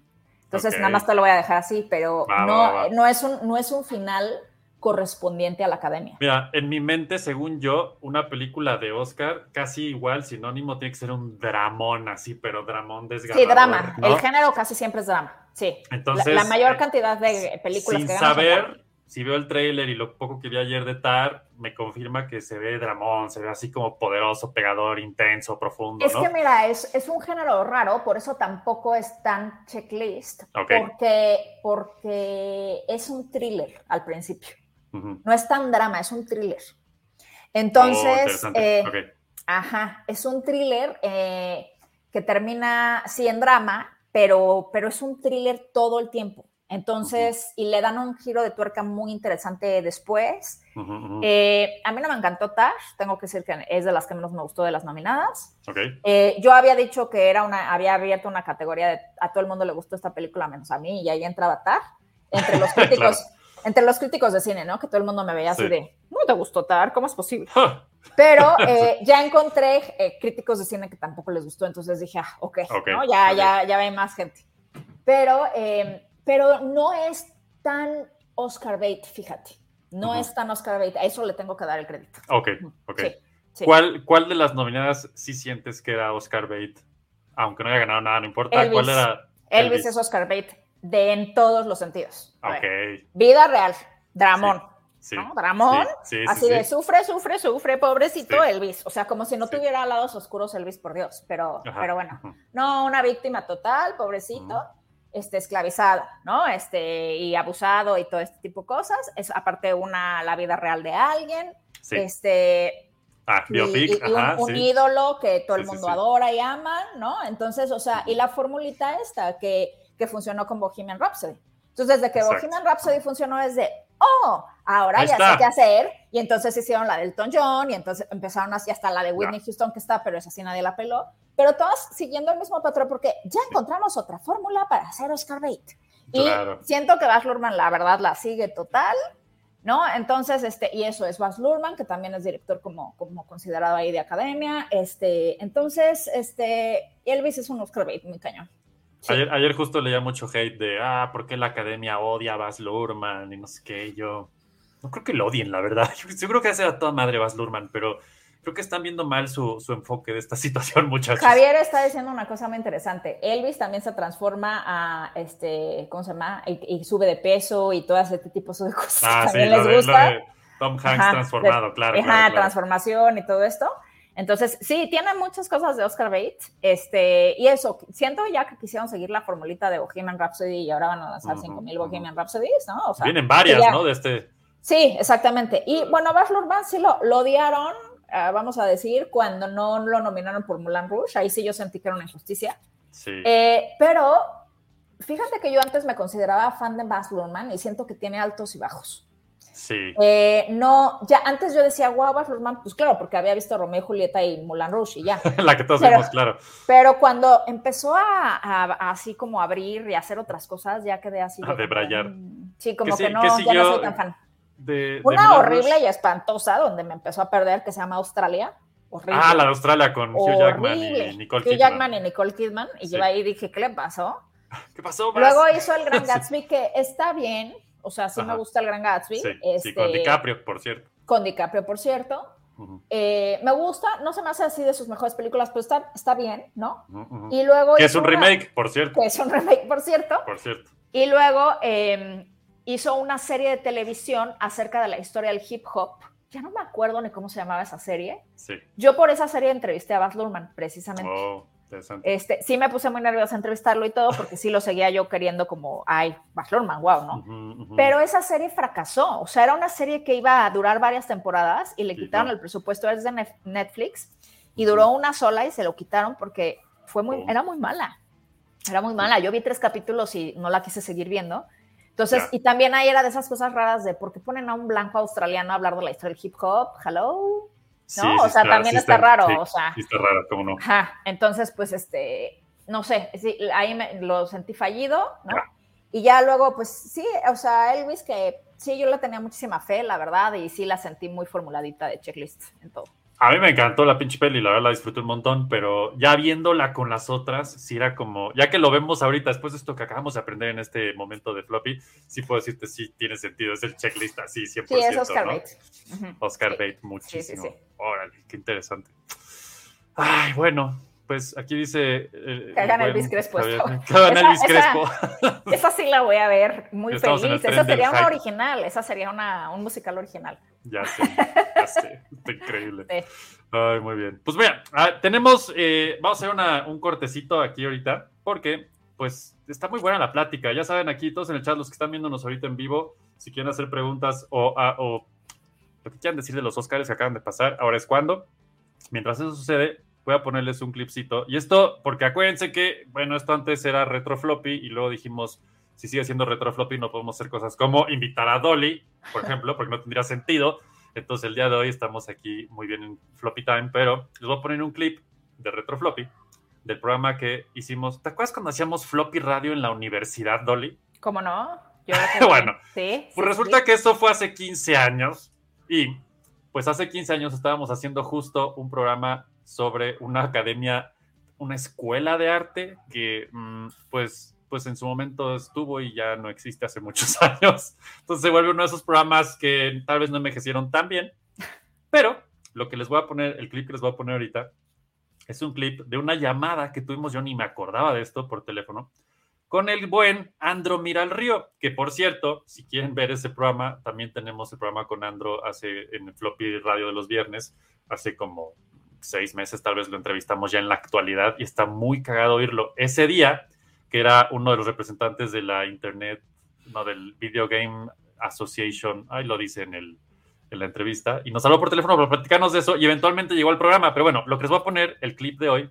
es un clip justo de esa entrevista, que, bueno, no entrevista, esa llamada que nos hizo, para que escuchen lo que realmente vale la pena de ese, de ese capítulo de Floppy Radio de hace 15 años, porque el resto eh, tal vez no es tan relevante ya el día de hoy. Eh, y bueno, les voy a poner este clip y regresamos ahorita para Mientras cerrar. pones el clip, yo voy a ir al baño. Haces exacta y perfectamente bien. Ustedes, Floppinautas, si van al baño, nomás llévense su teléfono y sus audífonos. Y ahorita regresamos. Excelente. Eh, aquí, eh, bueno, tengo que eres colaborador oficial del IEGDA o Interne- International Game Developers eh, Association. Así es. Eh, platícanos lo que, lo que tienes, que me platicabas ahorita fuera del aire hace un momento. Sí, mira, eh, todo esto, eh, yo también soy eh, lo que es este organizador del Club de Desarrolladores de Videojuegos de la Uniteca de Zapán. Eh, tenemos una iniciativa muy muy fuerte para, eh, junto con la IGDA, para poder eh, juntar a, a todos los desarrolladores que tenemos eh, di- distribuidos en las diferentes universidades para poder hacer crecer esta industria. Bueno, tú sabes ahorita que viene un apoyo muy fuerte de, de la Secretaría de Economía con el programa de Promedia. Así es. Entonces, bueno, este, la verdad es que viene un boom eh, muy fuerte, pero bueno, ne- necesitamos eh, capital humano. Desgraciadamente, eh, México no está, eh, pues, mm, en esta parte desarrollado para poder competir, ¿no? Eh, Y pues, muy con, los grandes. Ajá. Entonces, lo que queremos, bueno, pues es impulsar desde las universidades, ¿no? Yo soy estudiante de, de in- informática administrativa Ok.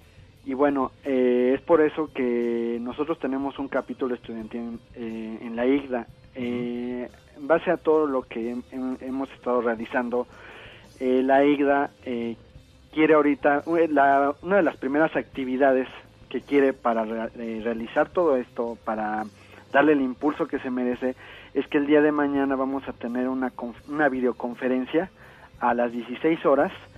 Eh. Es con el conferencista Jaron Jacobs, él es diseñador de juegos de BioWare. Él se encuentra en Edmonton, Canadá, y ha trabajado en Dragon Age y Neverwinter Nights. Esta videoconferencia la pueden ver, este, es gratuita. Pueden entrar a la página www.igda.org diagonal México y ahí podrán ver el link donde, bueno, eh, viene un poquito más de información sobre lo que- les comento. O también lo pueden ver en la página de www.creanimax.com, que también es una de las iniciativas que se tienen para todo lo que es este impulso de los videojuegos aquí en México. No nada más para los videojuegos, ¿no? Todo lo que es animación y, y diseño de todo esto. Ok. Eh, ¿Esta invitación es abierta a cualquier persona? ¿Necesitas algo para llegar ahí? O... Abierta a cualquier persona. Es- esto, eh, ahorita lo que, lo que nosotros queremos es que más escuelas se acerquen, eh, pidan, vamos a tener el próximo evento que tenemos, Ajá. es con, ahorita te voy a decir, es, va a ser un, un este, un seminario, un diplomado, perdón, de desarrollo de juegos en Unreal Engine. Eh, va a durar 90 horas y bueno, esto esto sí va a ser en Guadalajara, pero bueno, ahí eh, yo los mantendré informados de todos modos en la página de la IGDA este, o en Clanimax, ahí podrán tener más información de todo lo que vayamos haciendo. Eh, esto es muy importante porque viene un movimiento, eh, no te imaginas, verdaderamente fuerte. Yo también estoy trabajando para una empresa, se llama Digital Media. Esta empresa ya ya hace videojuegos en México, ya ya ya tenemos una empresa mexicana que ya hace videojuegos. Ok. Eh, ellos han hecho videojuegos para Mattel, lo que es este Hot Wheels, eh, Barbie, es lo que le llaman Albert Games, que son juegos publicitarios. Ok. Eh, vienen cosas muy fuertes, pero eh, algo que queremos, como te dije, queremos apoyar pues es a las universidades y que las universidades pues sientan que, que no están solos, ¿no? Que la verdad que, que está, hay un movimiento que, que est- estamos haciendo bastantes personas para que se les pueda apoyar y si tienen un sueño de decir, oye, yo quiero desarrollar videojuegos, fíjate, en el club de, Un- de Unitec tenemos a 50 personas. Es el capítulo estudiantil en la IGDA más grande, el, eh, de los, el más grande que estaba, creo que era de 23 y es del TEC de Monterrey. Entonces, eh, hemos logrado una convivencia y un apoyo y, y un, no sé, algo magnífico que pues apoyar el, el gran interés que hay en México ahorita por esto, ¿no? Que pues hay pocas formas de lograrlo, pero como nos comentas, están creciendo y pues van increíble, ¿no? Ahorita tener a este personaje mañana en la conferencia sí se me hace como súper interesante, ¿no? Así Y- es, y vamos a tener más cosas. Y lo que necesitamos, bueno, pues para, para las personas de la NAWA que nos estén escuchando, pues este, también les dejo este mi correo electrónico Ok, eh, para que, eh, pues si les interesa y, y si hay alguna iniciativa, pues este, se comuniquen con nosotros. Pues ahí está la entrevista con Androm y el Río. Para los que no entendieron qué pedo, esto es de videojuegos. el, en ese entonces está increíble pensar que era estudiante apenas y ahorita ya está, lleva 15 años en el medio, trabaja en esta empresa china que nombre Tencent, tal vez no le encante que lo haya dicho, pero ya lo dije. Este, y vaya que ha cambiado mucho el mundo de los videojuegos en 15 años, especialmente en México. si quieren oír la entrevista que le hicimos hace como seis meses, busquen por ahí Floppy Radio, Andro el Río, lo tenemos, está bien interesante. Y bueno, ya estamos de regreso. Nada más recuerden que si quieren escuchar ese, realmente la entrevista con él, eso es todo lo que hay en ese programa. El resto del programa lo pueden encontrar en nuestro Patreon, que es Floppy Radio. Ahí pueden encontrar el programa completo, que es el episodio 13 de Floppy de aquel entonces. Eh, y pues para nuestros santos patronos, ahí lo pueden escuchar. Y mientras tanto, mientras te fuiste, Oli, se armaron aquí las preguntas bien interesantes. Y, y creo que ese es algo que urge saber qué pasa. Dice Lente, no, no, no, no, no, déjalo encuentro. Nos preguntó, ¿hay alguna película de terror que haya ganado Oscar? Sí, la, eh, leí las preguntas mientras, este, cuando regresé las leí todas Ajá. y lo iba a contestar, pero lo contestó Javier Flores, El silencio de los inocentes, efectivamente. Eh, dice que no sabe si entra en película de terror, si entra. Eh. Y dice aquí, pero imagínate que te vaya a tragar el Hannibal, ¿a poco no te daría terror? No, sí, no, pues sí. Eh, fíjate, eh, Eric, a mí eh, una cosa que me gusta mucho cuando, justamente cuando doy clases, una de mis clases favoritas y por la que soy recordada por varios de mis alumnos me han Ajá. dicho, es las- la, la clase de género de horror. Wow. Eh, me encanta esa clase este, por todo lo que hay detrás del género y lo que implica, Sí. porque es el género que tiene más psicoanálisis. Y a mí me fascina el psicoanálisis. Exacto. Entonces, Nunca lo había eh, pensado. Sí, y entonces eh, hay, eh, hay una división de géneros, ¿no? Entre thriller, horror, suspenso, gore, slasher, etcétera, etcétera. Eh, y El silencio de los inocentes es un híbrido entre, entre terror o horror y thriller. Esa es, esa es la mezcla, pero sí entraría dentro de horror, porque horror sería como el paraguas que cubre a los otros subgéneros. Entonces, sí, es El silencio de los inocentes es la única que ha ganado. Wow, qué interesante. Esa no me la sabía o no me acordaba. Y, y eso, está buena esta pregunta que dice aquí Lente, la bruja, ¿por qué no ganó nada? Como que nunca les gustan esas pelis realmente a la Mm, academia. O no sé sea, qué sí, pero también voy a decir que no me- a mí tampoco me encantó. La verdad es que, o sea, siento que es un género, bueno, o sea, es como un cine muy de autor, ¿no? Como muy Eso, específico. Sí. eh, siento que es muy, o sea, no tiene nada que ver que sea independiente, porque hay muchas películas independientes como Everything Everywhere que han ganado. Ajá, justo para allá iba. Ajá. Pero siento que sí es como un cine muy de autor, como, como que tiene un ritmo como de Northman. O sea, de Northman estuvo este año y, y no estuvo nominada a nada, Nada. ¿no? Eh, tampoco es que me llame la atención ni me enoje. O sea, sí siento que son películas muy, muy, muy específicas para un, como que son de culto, hasta podría yo decir. De nicho, Son de como culto, de, de- muy de nicho, muy de culto, muy específicas.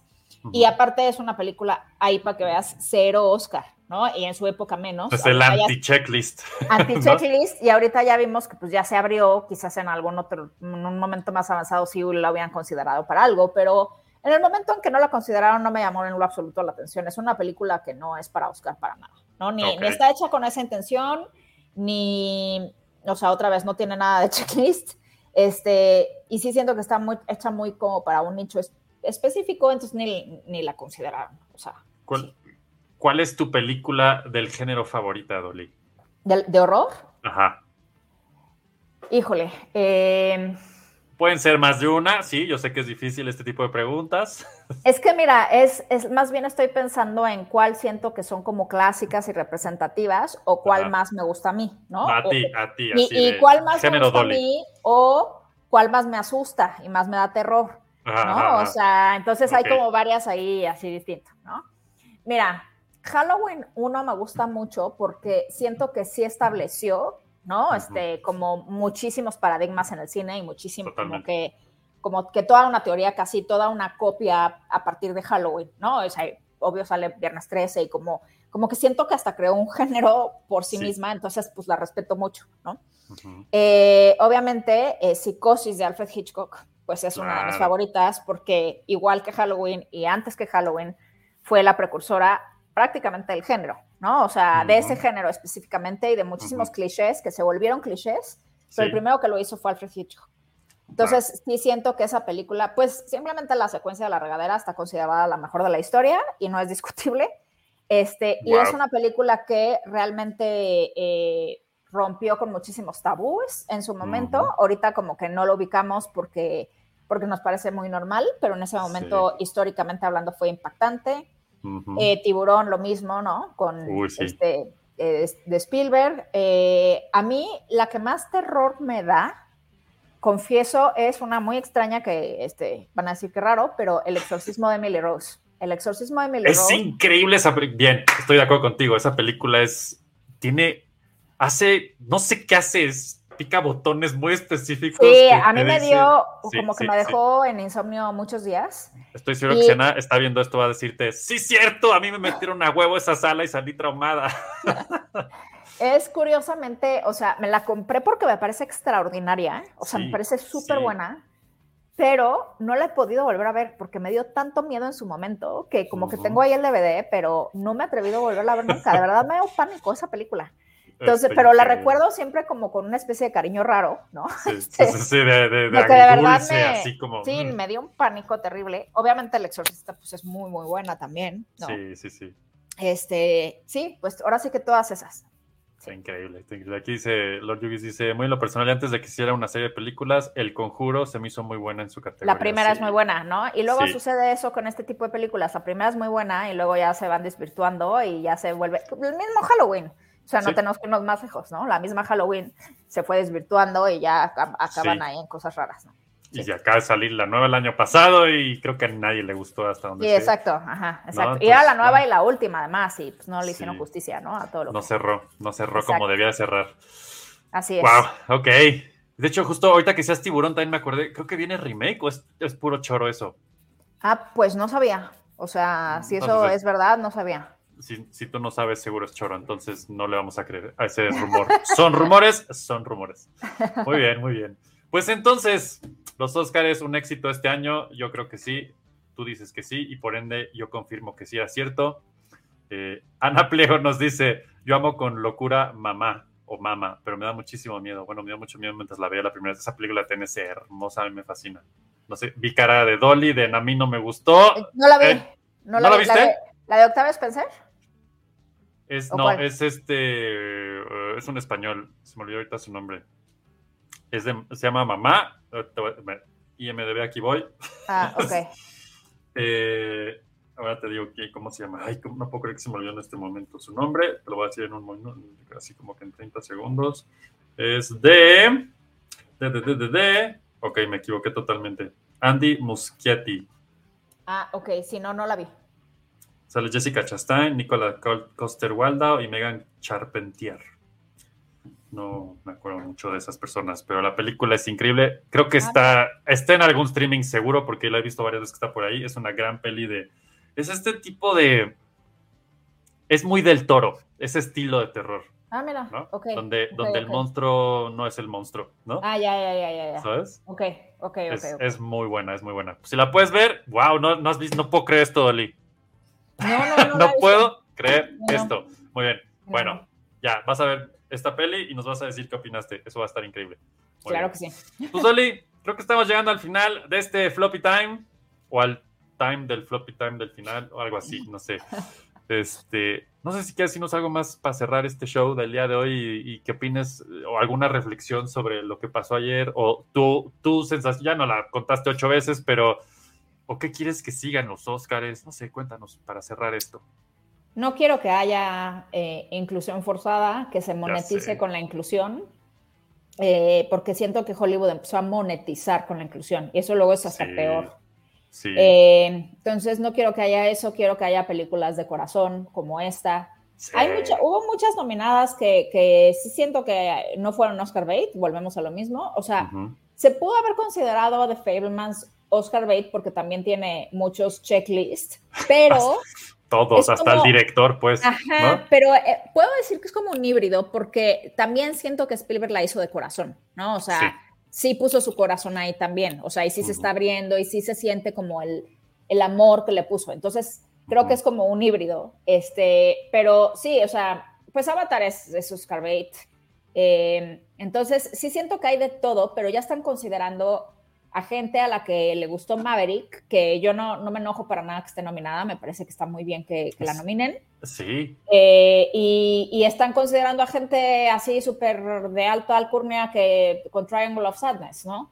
Entonces, estos extremos a mí me gustan porque significa que están, con- están siendo inclusivos cinematográficamente, ¿no? No, Exacto. no de, de- de raza, género y políticamente correcto, sino, sino cinematográficamente están haciendo de al que le gusta Maverick, lo tomamos en cuenta, al que le gusta Triangle of Sadness, lo tomamos en cuenta, al que le gusta Sin Novedad en el Frente, aquí está, al que le gusta Avatar, también. Elvis fue muy populista, vámonos, o sea, entonces, o sea, como que siento que sí están tomando en cuenta muchos públicos y eso les funcionó. Ojalá lo sigan haciendo. Está increíble eso. Qué buena reflexión, no lo había visto así. Sí, tienes casi hay todos los géneros, menos terror, pero a diferencia de antes. sí, Star sí. es medio, Star es thriller, recordemos. ¿Cuál, cuál, cuál? Tar. Star, Ah, Star sí, es thriller. sí, sí, sí. Ajá. Entonces, es thriller suspenso, no llega a horror nunca. Pero, Pero- es, es, es, o sea, es suspenso muy clavado. Pero ahí está. Pues ahí está. Ajá, exacto. cierto. Dice aquí, Lente dice, Apple se llevó un Oscar con Johnny Ive y la movie de cortometraje ficción, El niño, el topo, el zorro y el caballo. Sí, ese corto, tan lindo. Ajá. Eso no lo ubico porque no vi esa parte, pero les creo totalmente. Ah. Oye, ese, esos, ¿los cortos se pueden ver en algún lado o también son cosas de streaming y así? Son de streaming, la, la gran mayoría. Sí. Ajá. Está buenísimo. Entonces, es, es otra cosa que, que me pareció bien interesante de estos Oscars, como dices, ¿no? Ya, ya, ya es una nueva era. Sí. Y queda muy claro cuando, o sea, ayer me pasó justo que acabó, abrí Prime y lo primero que me salió fue Triangle of Sadness y dije, no manches, la puedo ver ahorita, está aquí, ¿no? O sea, wow. ¿no? Exactamente. Es- eso, eso está increíble, la verdad. Sí, y, de sí, hecho, la verdad, sí. si no, Everything Everywhere All at Once la pueden ver en Prime, está ahí, ya. ¿no? Este, la de Triangle of Sadness también, la de All Quiet on the Western Front creo que está en Netflix. Exacto. Eh, No sé qué otra está en streaming de las ganadoras todavía, pero al menos Pues esas es- tres hay- hay- están. es que ¿no? todavía están en el cine, varias. Hay- ¿no? es- Pero hay varias En el están en el cine, también hay que ir al cine, o sea, también cinéfilos vayan al cine. O sea, porque no se nos vaya a acabar el cine. El cine es padrísimo también. Entonces, sí. Sí, no, hombre. Y eso- fíjate, ese es un punto. Los que no han visto Avatar, por ejemplo, que ya llegamos a la conclusión que es puro eye candy y checklist de Oscar, esa era para verse en el cine, muchachos. O sea, eso era Sí, de ir sí, al cine en sí, 4DX, con 3D, con. ¿No? O sea, Sí, ese es el show. IMAX, Oh. sí, sí, sí, sí, era el show, exacto. no sé si me. Creo que. Te me congelaste un cachito, pero ya, sí. Es que me, me volví de terror, de suspenso. Este, Top Gun Maverick, otra que si no la viste en el cine, no sé qué haces, ¿no? Total, Incluso sí, total. Me llamó muchísimo la atención que Batman estuviera nominada en varias categorías, porque pues, creo que, no sé, ¿qué, te, no, te- te gustó son Batman, Dolly? chiquitas. Sí, no me encantó ni nada, pero me gustó, normal. Ok, O sea, ok, no me encantó. bien. Batman es mi superhéroe favorito. Ok, Eh, Batman y los X-Men son mis superhéroes favoritos. sí. Entonces, este, casi siempre veo, veo las de Batman porque es un personaje que per- por sí mismo me parece muy interesante. Entonces, Ujú. siempre lo veo. Este, y y sí, sí me gustó. O sea, sí, sí me gustó, la pasé muy bien, me pareció muy bien hecha, entretenida, me gustó, este, me gustaron varias cosas. Otras no me, no me convencieron al 100, Ujú. eh, pero en, en general puedo decir que me gustó. Ajá. Pero no ¿Cuál me llamó la atención que estuviera nominada porque eran nom- nominaciones lógicas de sonido y Sonido, efectos, esas Ajá, cosas, ¿no? exactamente. Oye, Sí. ¿cuál es tu película favorita de Batman, ya que estamos en esto? Dice Lente que Michael, Michael Keaton, eh, híjole. Batman es Michael Keaton, ya sé de me encanta, me encanta de Nolan la tercera, la última. Curiosamente a todo el mundo le encanta la del Guasón, a mí no. A mí me encanta Oye. la última. Estoy de acuerdo contigo. A mí la última me encanta. Sí, Sí, la, sí. la primera de Michael Keaton también, la de que sale con, con Jack Nicholson y Kim Basinger, Burton, también me ajá. encanta. Ajá. Sí. Este, también me gusta mucho, la verdad, la de Tim Burton de, Gat- de Gatúbela, o sea, de Michelle. Pfeiffer. También me Batman gusta Returns. mucho. Nice. Este, y tengo que decir que tengo un guilty pleasure por la de George Clooney. Todo, Ah, el, sí. mundo, todo el mundo la odia, pero a mí me Los bad nipples y todo, y 100% bien. Es que me parece una diversión total. ¿Sabes qué? Estoy contigo 100%. Esa película es exactamente guilty pleasure. Sí, o sea, te tienes que quitar como tus prejuicios y tus Sí, intelectualidades sí, de Batman. Y entras y es un Totalmente. show muy divertido. Entonces, Schwarzenegger y Uma Thurman juntos sí, peleando. O sea, sí hay hacen momentos. chistes muy chistosos y, ay, a mí se me da mucha risa. Entonces, a mí Tienes me divierte toda mucho esa la razón. Sí, Dice. Lente, no se nos vaya a acabar el cine, pero ya se nos acabó Cinepolis Click y ni cómo recuperar las movies. ¡Qué coraje! Híjole. Sí, Muchachos, yo ya les dije, aquí Lente, yo sé que eres Team Digital, pero pues cómprense sus Blu-rays, muchachos. Si son También, fans, fans, fans, exacto. fans. Sí, fíjate que a mí me pasa, Eric, que no sé si te pasa a ti con mis 100%. alumnos, Sí. que me dicen, este, maestra, ¿dónde vemos esta película? Yo, no sé, porque yo la tengo. Ajá, Entonces, aquí no me preocupo por si lo Sí. quitan de streaming o, Estoy de o- acuerdo. o luego las quitan y tú estás Sí. así de, ah, la encuentro en el multiverso. No, muchas veces no las encuentras, Sí, ni en YouTube, ni en ningún lugar, o sea, y, acaban sus licencias y bye. Entonces, yo, si me encanta una película, la compro. O Y sea, ese es el tip, que es difícil ya, pero pues ahí está Amazon. Claro que la pueden comprar, ¿no? se O sea, exacto. Y si son muy fans de algo, es lo mismo. A mí también siempre, ay, es que Star Wars, ay, tengo mis pinches seis veces la trilogía en todos los formatos. A mí nadie me deja de- sin Star Wars en la vida. Se acabó. Exacto, ¿no? o sea, no hay forma de, ajá, sí, exacto. Dice aquí Lente, ¿y qué me gano con los BR? ¿Qué es BR? No estoy seguro. Ah, con los Blu-ray. Tengo mil betas y no puedo verlas. ah, pues Pues güey. mira, mira, Lente, si eres fan del cine de verdad, Sí. los cambias de formato, como el buen Eric. O sea, yo también peleando. tenía, yo tenía así, este, desde chiquita tenía mis VHS, luego ahí los tengo tuve, todavía. ajá, luego tuve DVDs y luego Blu-rays y pues nada, Sí, así sí. se hace. Estoy de acuerdo. La neta, yo ahí tengo, tengo ahí mi PlayStation 3, que es el, mi lector oficial de Blu-rays. Si quiero ver un Blu-ray, nomás conecto el cablecito, le doy play y es muy hermoso. ¿no? Porque si no, no tienes control. Bueno, yo soy muy controladora, entonces, bueno, o estoy de sea, acuerdo. ajá, y Es entonces, que es o sea, es- sí, es como control, es control de sabes que la tienes y estás en paz. Y, y Porque a mí también. me la desaparecen y ya me, ya, no, y no sé. Sí, sí es triste cuando. De hecho, nos acaba de pasar, queríamos ver, estuvimos en un rush de Shyamalan, que de hecho se me fue la última y no la pude ver en el cine, maldita sea. Pero bueno, eso ya luego me quejó con Cinepolis o algo así. Este, y dijimos, ah, pues The Village, y resulta que Ana, Ana Pleox está aquí, de hecho está ahí. este, no he visto The Village, y yo dije, ¿qué? O sea, me da, me da igual si es buena o no, tienes que verla, es Shyamalan, y no está en ningún lado. En ningún lado está Sh- Exacto, este, hay The Village, muchas. ¿no? Sí, Y como- y The Village es una gran película de horror, para que veas, ¿Verdad? es otra de mis favoritas. Eh, Esa bien, de, o sea, sí, de Shyamalan, obvio sexto sentido, sí, pero creo que la segunda es The Village, para mí. estoy de acuerdo. excelente película. Sí, de hecho, sí. yo siempre la pongo como ejemplo en mis clases de horror, precisamente. Ya, listo. Streaming Verse, ¿dónde chingados estás? Ah, ¿Ustedes ahí en el chat alguien sabe dónde podemos ver o qué? ¿No? Ah, entonces estamos un Blu-ray, ¿verdad? Un Blu-ray, ¿verdad, Lente? Exacto, Ni exacto, modo. O, o un- un- bajarla ilegalmente, pero no voy a hacer eso. No voy a ser esa persona hoy, muchachos. Bueno, exacto. dice, dice Team Digital porque ni los Blu-ray me llevaré al morir. Eso sí es cierto, pero mira. Tampoco lo digital. Exacto, exacto. Pues muy bien. Bueno. Dolly, mil, mil gracias por tu. Qué rica plática. No, Estuvo yo muy feliz, bueno. Feliz Estuvo muy bueno. Y si les Luego- gustó eh, lo que presentamos aquí, este, yo tengo un en mi, en mi, tengo en mi TikTok y en mi Instagram un, un canal específicamente de cine, solamente de cine, porque tengo uno donde saco mis fotos y así, que a nadie le interesa.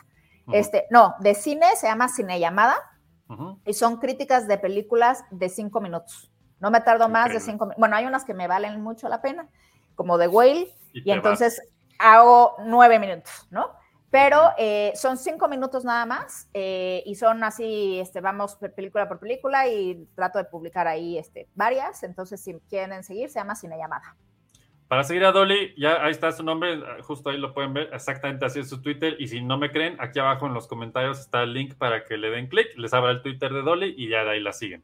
Así es que, pues ya saben, ella sí sabe, nosotros nomás inventamos aquí en Floppy, por eso la invitamos a ella el día de hoy. y pues, Dolly, mil gracias por venir a Floppy el día de hoy, estuvo increíble tenerte aquí con nosotros. Muy feliz, Eh, Eric. Muchas gracias. Extrañamos a Fer, pero... Ah, bye. voy a decir un dato muy, muy cultural de, de- de Fer, que es que él y yo tomábamos clases de pintura juntos. ¡Wow! Sí. Este sí es un dato súper underground del Floppy Lore, así Para es que ahora ya se lo saben. Exactamente, ya tienen una- un dato ahí del multiverso. Del yo sé que él sigue, multiverso. él es maestro ahora de, de dibujo y de dibujo Sí, digital y, sí lo y todo bien padre, pero este, pero tomamos clases de pintura él y yo juntos. Teníamos estilos muy distintos, pero, Está pero muy padre todo lo que hacía. Está Sí. increíble ese dato. Wow, ni yo me sabía ese dato. Así es que me llevo, además de este gran programa, un dato increíble sobre Fer y Dolly. Así que bueno, pues Dolly, mil gracias por acompañarnos. Esto fue Floppy Time número 13. Ya saben que nos pueden seguir en todas las redes sociales como Floppy Radio. Eh, y si nos quieren apoyar en Patreon, es patreon.com diagonal Floppy Radio también. Y pues así de fácil la cosa. A Dolly la siguen como Dolly Mallet. Ahí está abajo. No- nunca sabía si es Mallet o Mallet. ¿Cómo se dice? Mallet. Mallet. O sea, es francés. Sí. Y francés. Ya ven, estoy naco así. No. Dolly Malé la siguen en el link que está ahí abajo en Twitter y así pueden haber, eh, hacerse de sus críticas que la verdad se las recomiendo, están bien chidas. Y pues bueno, esto fue Floppy Radio, no, esto no es radio, esto es Floppy Time número 13. Dolly, mil gracias, me despido Gracias. otra vez y pues nos vemos la siguiente semanita. Un gran abrazo a todos, descansen, cuídense, pórtense bien, vean películas y pues nos vemos la siguiente semana. Gracias, Dolly. gracias. Bye, bye, Bye.